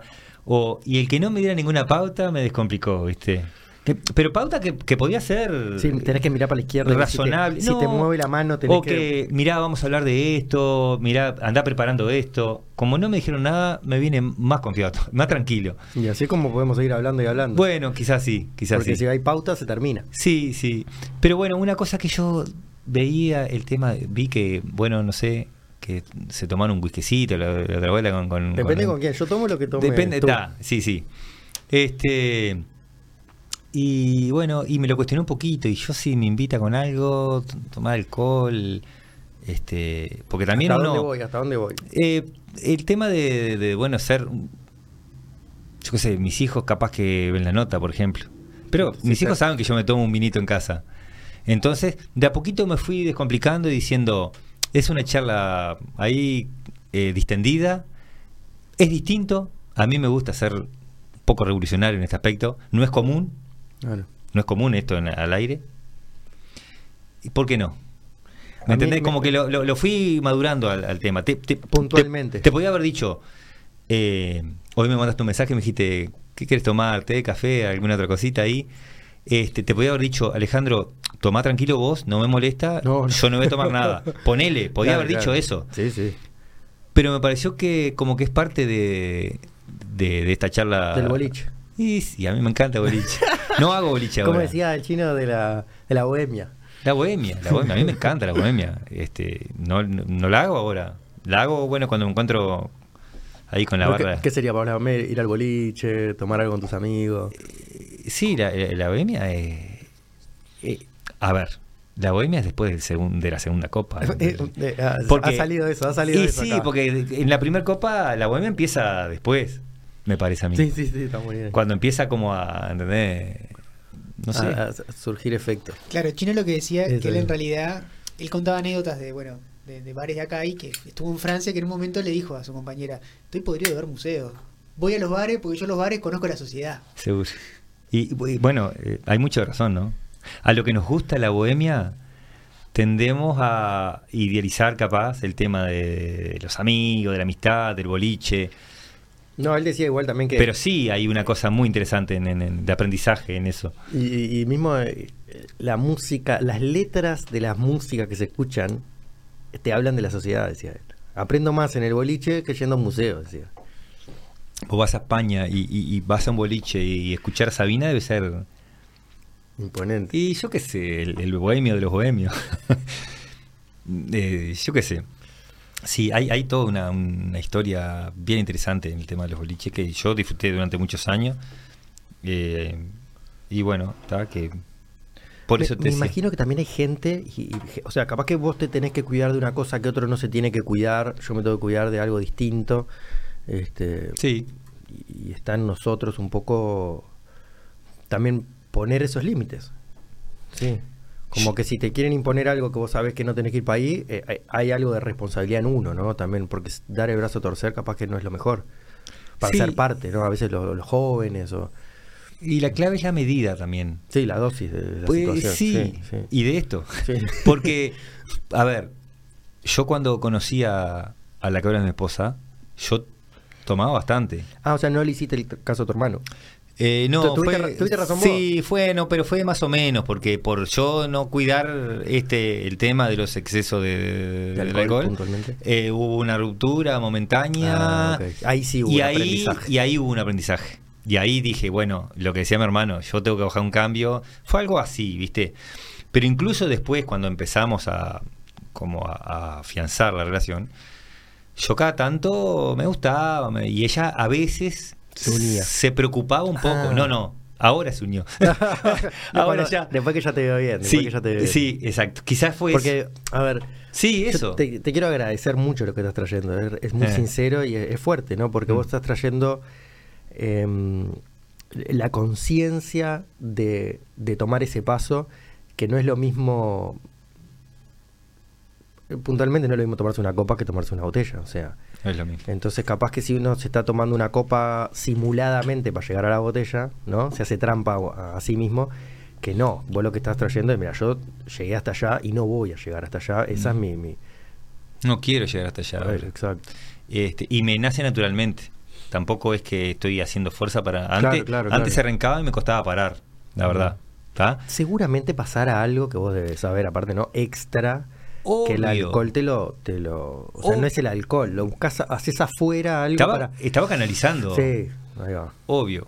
Eso. Alejandro. Sí, yo tenía todas unas cosas ahí que, bueno, ¿no?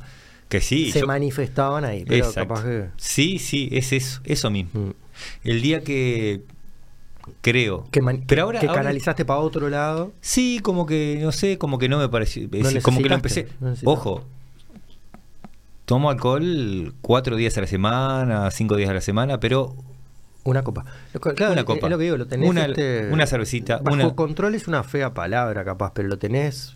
sí, lo en manejo la con. conciencia, Pero lo manejo tenés con. presente. Pero sin mucho manejo psicológico. Me sale Bueno, natural no ahora. No, no sé cómo le llamás tú a eso. No, pero, me eh, refiero a que sin mucha. No tengo que hacer demasiada fuerza. Me- pero capaz que hubo un aprendizaje de verdad. Sí, sí, yo creo que fue como que. Hubo. Sí, sí, como cambió, profundo. Claro. ¿Y sabes cómo? Y progresivo, como la permacultura, como la plantita, cuidar la plantita. Progresivo. No fue de un día para el otro que dejé de tomar y nunca Claro. más. No, no. Fue una cosa que. A atender. Sí, sí. Y eso que dijiste está bien interesante. Quizá. Elisa nunca tomaba casi nada. O le servía una copa y tomaba un traguito y, y dejaba el resto. Y ahora, quizá. Vos lo, lo esbozaste ahí. Porque está absolutamente confiada de que Claro. yo ya no paso el límite. Te acompaña. Quizá por eso Eh, eh, a veces tengo que decirle yo, ya está, estamos viendo una película en Netflix. Y, porque ella no, no se, no le- no- no se tiene que cuidar de y eso. claro. y no, y nos tomamos Claro. una cervecita y, y, ta, y pa, me acompañaron y abrimos otra. Y yo a veces soy yo el que ahora digo, ah, Ah. no, bueno, está así, dale, pero es como al revés. Pero Quiero siempre estar- con mucho. Quiero estar bien mañana. Y sí, y sí. Despertarme. Y bien. sí, y sí, y sí. Mira que el alcohol eh, eh, nos, nos lleva a un punto divino Y nos cobra. Y después, si nos pasamos un poquito, nos ponemos un poco Sí. ahí, algunos violentos, otros Sí. boludos, otros demasiado sinceros. Hay que tener un cuidado. Sincericidio es terrible. Pa. Sí, sí, sí. Terrible. Prefiero terrible. que no me cuentes. Eh, sí, es todo un tema. Pero querés que te diga. sí, querés sí. que te diga lo que me pasa. Sí, sí, sí, sí. Se nos va la moto. O peor, querés que te diga lo que me pasa contigo. Seguro, sí, sí. ¿Cuánto sí, sí. tiempo tenés para escucharme? Mirá, Sí. sentate ahí que te voy a decir. Es delicado, es delicado, es delicado. Uno tiene que ser consciente que está, que, que, que es tan complejo como, como las drogas duras, viste, las drogas peligrosas. Es tan complejo como eso, porque le sacamos, de, desdramatizamos el tema del alcohol, lo hacemos como si fuera normal, como si estuviera bien, pero el que se excede es una bomba. Es como esto de, de- de que capaz que, como decía, estoy canalizando, capaz que alguien que es joven no, no, se- no lo tiene tan claro y, y bueno, canaliza por ahí. También es difícil, no estamos hablando de una cosa y por dónde la canaliza. Vos le decís, sí, anda a hacer deporte, anda, pero bueno, No, no, es tan no fácil. no es así nomás. No, claro. no, no es tan fácil. Sí, Tiene tiene, que- tiene que ver un poco con lo que hablamos en el podcast anterior, ¿no? De que no nos enseñan a gestionar las emociones, Sí. no nos enseñan a, a, a vivir con nosotros mismos. Entonces, capaz que caer en, en- Bueno, justo el alcohol, porque es en realidad es una droga legal, entonces está al alcance Seguro. de cualquiera. Y Sí. en ese sentido creo que como los caminos de la permacultura, del aprendizaje, el autoaprendizaje, son cosas como que, que ayudan a esto, vinculándonos con esto de la gestión de las emociones y el aprendizaje son como cosas que, que se unen. Mm, Este, no sé si específicamente fue, fue el caso tuyo, pero son como cosas que, que- Sí, sí. que van de la mano y que encontraste un espacio ahí que te permitió... Ahora que traes eso, buenísimo Agustín, porque eso, que la permacultura a mí como que me empezó a llenar espacios. Eso que decía de, de- de mi militancia política, y bueno, y ahora soy militante anarquista verde. Digo como un Mm. poco jodiendo ahí, Eso como que... tenía porque el plantador se lo copió a él, la tenían que ser ¿Cómo dijiste? Anarquista, verde, pero está, es una forma de decir que, que no sé, porque está, porque el anarquismo de repente, este, capaz que suena muy radical, pero el, el anarquismo tampoco es. eh, Viva la pepa. No es, no es. Eso es lo que quieren hacer ver.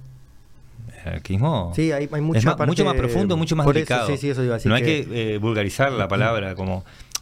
Hay mucho manifiesto anarquista, que capaz que de hecho no hay otras este, ramas políticas, sería, no sé cómo decirlo. Mm. Sería una rama política, el anarquismo. Una no, una no rama Eh, sería. Sí, sí, Sería una, raíz. sí, una- Hay que cortar no, todo. Sí. Eh. Pero yo me refiero a No, pero te entendí, eh, te entendí. Cierta te quería- radicalidad. En algunas cosas soy radical.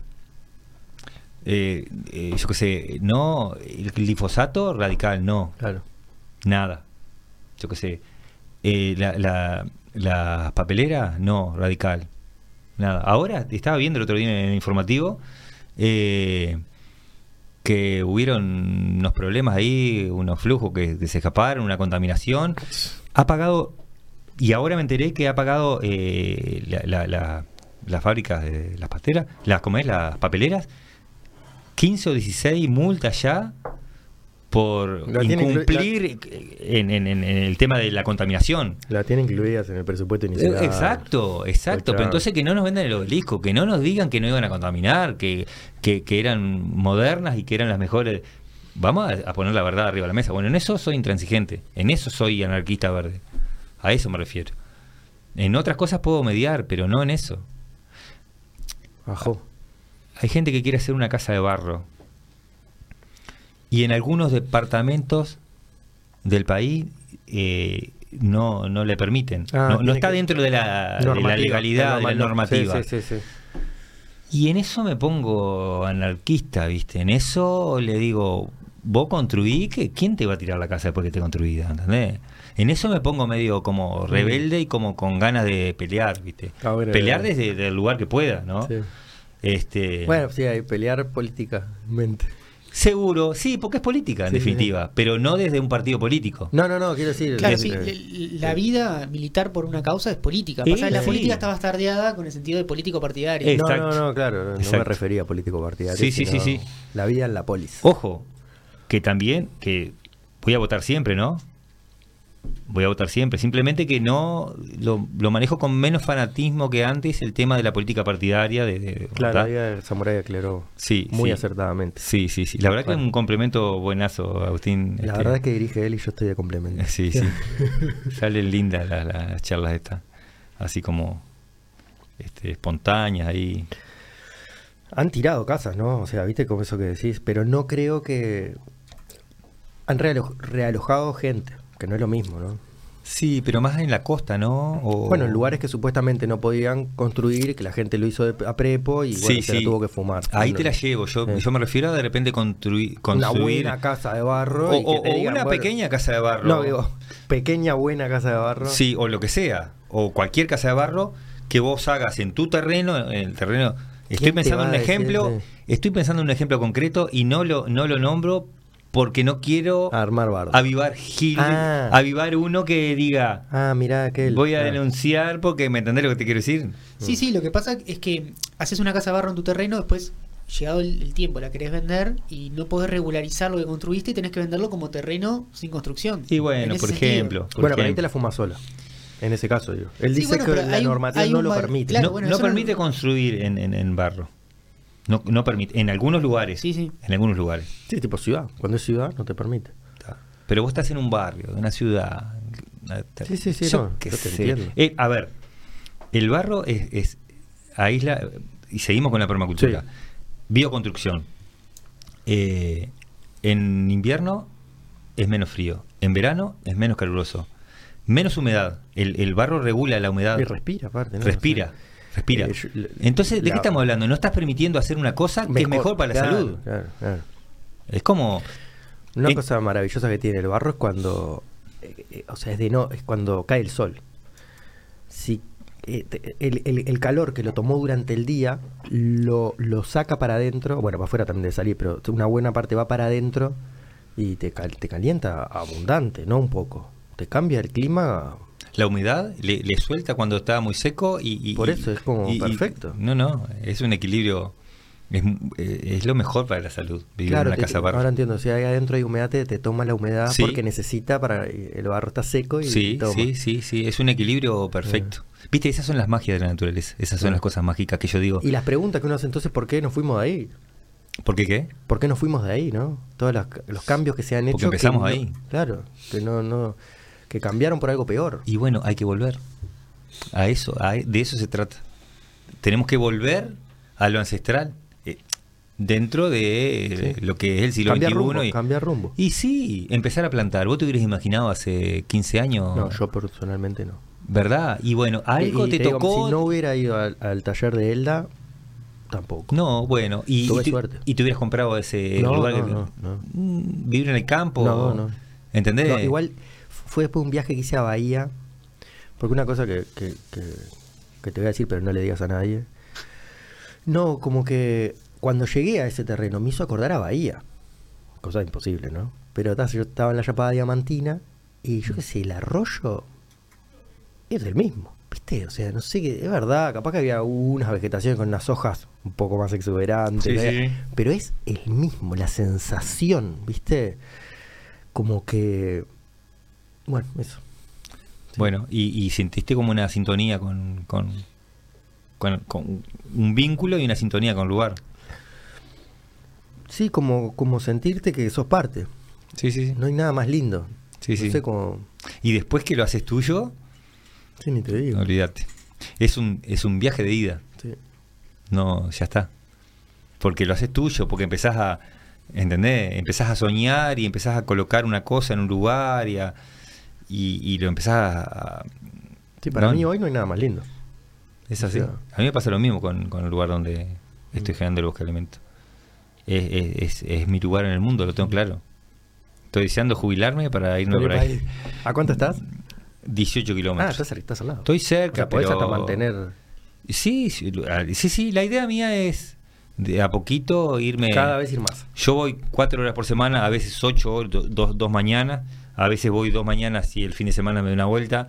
Y mi idea dentro de 10 años, yo tengo 50, a los 60, y me gustaría estar tres días ahí y cuatro días en Varela, por decir Ah, algo. pensé que ibas a decir cuatro días ahí, tres en Varela. Bueno, ojalá. Pero bueno, al año será así y bueno, está como que ir regulando eso. Ya está hablado con, Con. Elisa. ya sabe que Eh, me... sí, pero, pero bien, pero también un- un matrimonio. Yo estoy casado hace, yo estoy con Elisa hace 20 años. Eh, capaz que nos hace bien, ¿entendés? Impecable. Ah, ¿no? porque no le estás tampoco proponiendo... Vos haces lo que no, quieras. no, Claro, claro. no, no, claro. que ella se puede ir. No, no, no, Pero, pero vamos a tener la casa en Varela y la casa. Entonces yo, Entiendo, entiendo. sí, si sí, se sí. quiere ir conmigo, mejor. Mejor. Pero, No sabemos si mejor. pero sin esa. Bueno, no sabemos si mejor, es Te cierto. estoy peleando. No, pero es cierto que no sabemos si Capaz mejor. que lo mejor es justamente... Pero yo lo hablo con, con esposa de este tipo de cosas. 3 y 4, 4 y 3, Y 2, 3 y bueno, 1. sí, capaz que es lo mejor que nos puede pasar, ¿entendés? Porque es divina la... Yo soy re feliz con, con Elisa. Ahora, la- lo cotidiano, la rutina, la, Ah, ¿entendés? sí. Tenemos los hijos que son un motor increíble, increíble. Y el día que los nenes se vayan, Claro. y hay que buscar estrategias, hay que, viste, el amor va mutando. La pasión del comienzo se transforma Eso. en una cosa, en una cosa no necesariamente, Pasional, no, sino- no necesariamente peor. Ah, no, claro, sin duda. Porque uno cree que la pasión es, es, es, es, es- Es el único estado del amor. es lo máximo. Claro. Y hay otras cosas que son más Ah. respeto y que cul- ¿cómo sería? Cosechar lo que ya sea Sí, cultivado. como que se va mutando y se va transformando en una cosa sin perder. Sí, respeto y mutuo.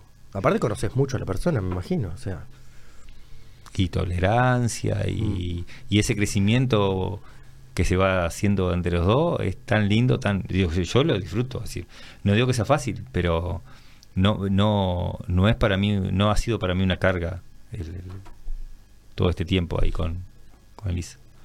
sí, te saca cargas. Te ayuda a cargar. Sí, por supuesto, por supuesto. Ella ha sido muy importante para que yo sea quien soy hoy. De repente en, en el palo de la permacultura capaz que no es, que ella no es que le encanten las plantas, que entendés, pero me acompaña, me entiende, me, ¿Qué es lo que ella te...? Me, me da la libertad de moverme en, en- No, ¿qué, qué, qué, qué- qué sí la apasiona a ella? ¿En qué anda? Bueno, ella a veces dice que no sabe muy bien qué es, que... ¿Le gusta descansar? Ahora, por ejemplo, está... Descansar y el tiempo libre. No, no, no. No, ella reencara ahí la casa, reencara No, yo le los bueno. No, no, ella encara pila. Y ahora, por ejemplo, está con el tema del voleibol. Ti- Hay un cuadrito ahí en Varela Ah, que o sea juega. ya del vamos es saludable ella, lo que Es saludable, hoy. es saludable. Arranca desde... Hace voleibol, y está Claro. contenta con eso. Este, y bueno, y ahora el vuelo se está terminando y está la posibilidad de. Se, se está moviendo Varela como en todo el país el tema del pádel. Sí. Y bueno, se va a enganchar con eso. Y bueno, está, y yo qué sé. Yo Y- red del pádel. ¿Sí? Viste que ahora hay unas canchas que son de vidrio.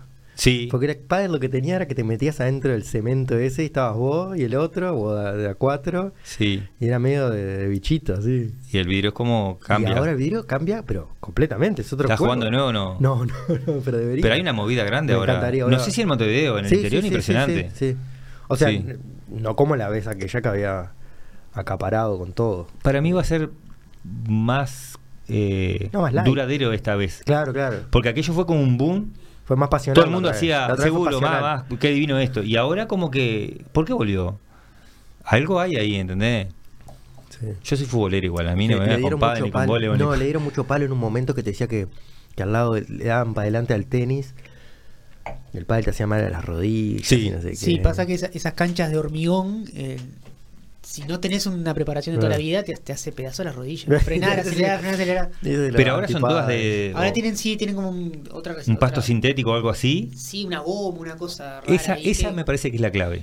que aguanta mejor las rodillas. Ah, Sobre Sí, todo para los no Porque hay gente deportistas. No sabía, pesada, gente que no... no sabía. Sí, el otro día me dijeron eso. Bien, Agustín. Ah, o ¿Viste sea que cómo? no, yo me quedé con el con el, la No. pared de vidrio y era el piso de goma. No, lo que movió fue eso, porque ya no se lesionan tanto, antes se jodía mucho las rodillas, gente pesada, Tiene que gente picar bien la pelota, ¿eh? Tiene que picar bien la No, pelota. no, pero es un eh, temón. está preparado para eso. Es un temón. Sí, sí, sí. y el sí. efecto, que agarre el efecto que le da. Después el pádel es, tiene mucho, el tenis O- o también, una cosa ¿no? de piso flotante, pero algo mejora la, la resistencia del, del impacto de la rodilla. la Sí, es eso. Sí, eso me dijeron que, que va vinculado a eso, que mucha gente que ya había dejado de jugar o que no se animaba porque esta- estaba veterano, porque estaba parado, eh, no hay hay muy poca lesión ahora con ese tipo de piso. Qué rico el vino. ¿Querés otra copita? No, no, está bien. está bien, está bien. ¿Querés dejar por acá o nos vas a contar algo más? Eh, bueno, no, despedirme. Bueno. Eh, eh, la verdad, me sentí muy a gusto. Yo no estoy acostumbrado a, a notas así. Bueno, te salió bárbaro, te Eh, voy a poner nota, bueno, sote muy bueno. No, no. Yo qué sé qué va a salir de esto, pero ta, si, si alguien que escuchó algo, viste, como es una frase hecha, pero es cierto. Que si algo de lo que se dijo le pudo servir a alguien, y ya está, ¿entendés? Eh, es como. Y bueno, y capaz que aprovechar a, en lo último, decir del evento que en el campito de Alejandro, el 19 y 20 de, de Bueno, noviembre. Este fin de semana no el otro, Sí, estamos arriba. Dale, este es buscar en la página Permacultura Uruguay, me parece que es lo más práctico. Eh, ahí está toda la información, hay un teléfono de Tatiana que nos está ayudando en la difusión y en recibir a, a los que se están anotando. Este, con Juan, Tatiana, el cocinero no me acuerdo el nombre, Alejandro, los vamos a recibir este, y vamos a tratar de compartir eh, dos días de naturaleza, lugares divinos. Eh, Alejandro es muy buen anfitrión, pero muy bueno no porque el lugar sea lindo y esté todo muy prolijo y todo muy ordenado, sino porque con Juan en esta primavera queríamos tener un taller muy distendido. Y Alejandro nos generó eso. Sin conocerlo, casi de carambola, fuimos y casi que nos abrió las puertas y no tuvimos que estar pendiente de, bueno, vamos a preguntarle a Alejandro a ver si esto, vamos a preguntarle al dueño de casa a ver si lo otro. Nos, nos sentimos muy a gusto. Y una de las razones por las cuales pensamos en hacer de nuevo este taller, capaz que no lo sabías y te lo estoy diciendo ahora, era porque en la casa de Alejandro vamos a estar distendidos. Juan venía con algunas cosas, de desgaste de algunos temas ahí, Ah, y quería lugares. como no pasar trabajo con el tema del lugar y, de la, y del dueño del lugar, que a veces es toda un- una historia también, no es tan fácil llegar a la casa de, de alguien que no conoces demasiado y de alguna manera durante un fin de semana invadir, entre comillas. Contigo Bueno, nos sentimos gracias. tan a gusto que bueno, por eso lo quisimos hacer ahí. Si querés, este, te estaba dejando hablar porque me encanta que alimenten mi ego. Y bueno, y te- a ver, uno se tiene que querer también, ¿no? El- Muchas gracias, muchas gracias. Sí, pero es real eso, es Fue un placer tenerte acá. Gracias. Espero que sea el primero de varios que hagamos. Bueno, Seguir avanzando. Y en la próxima hablamos de la bohemia. sí, ya arranca. La bohemia y amigos era el tema. Puede ser. Puede Bueno. ser. Vamos arriba. Gracias, Alejandro. Un abrazo fuerte. Gracias, Agustín.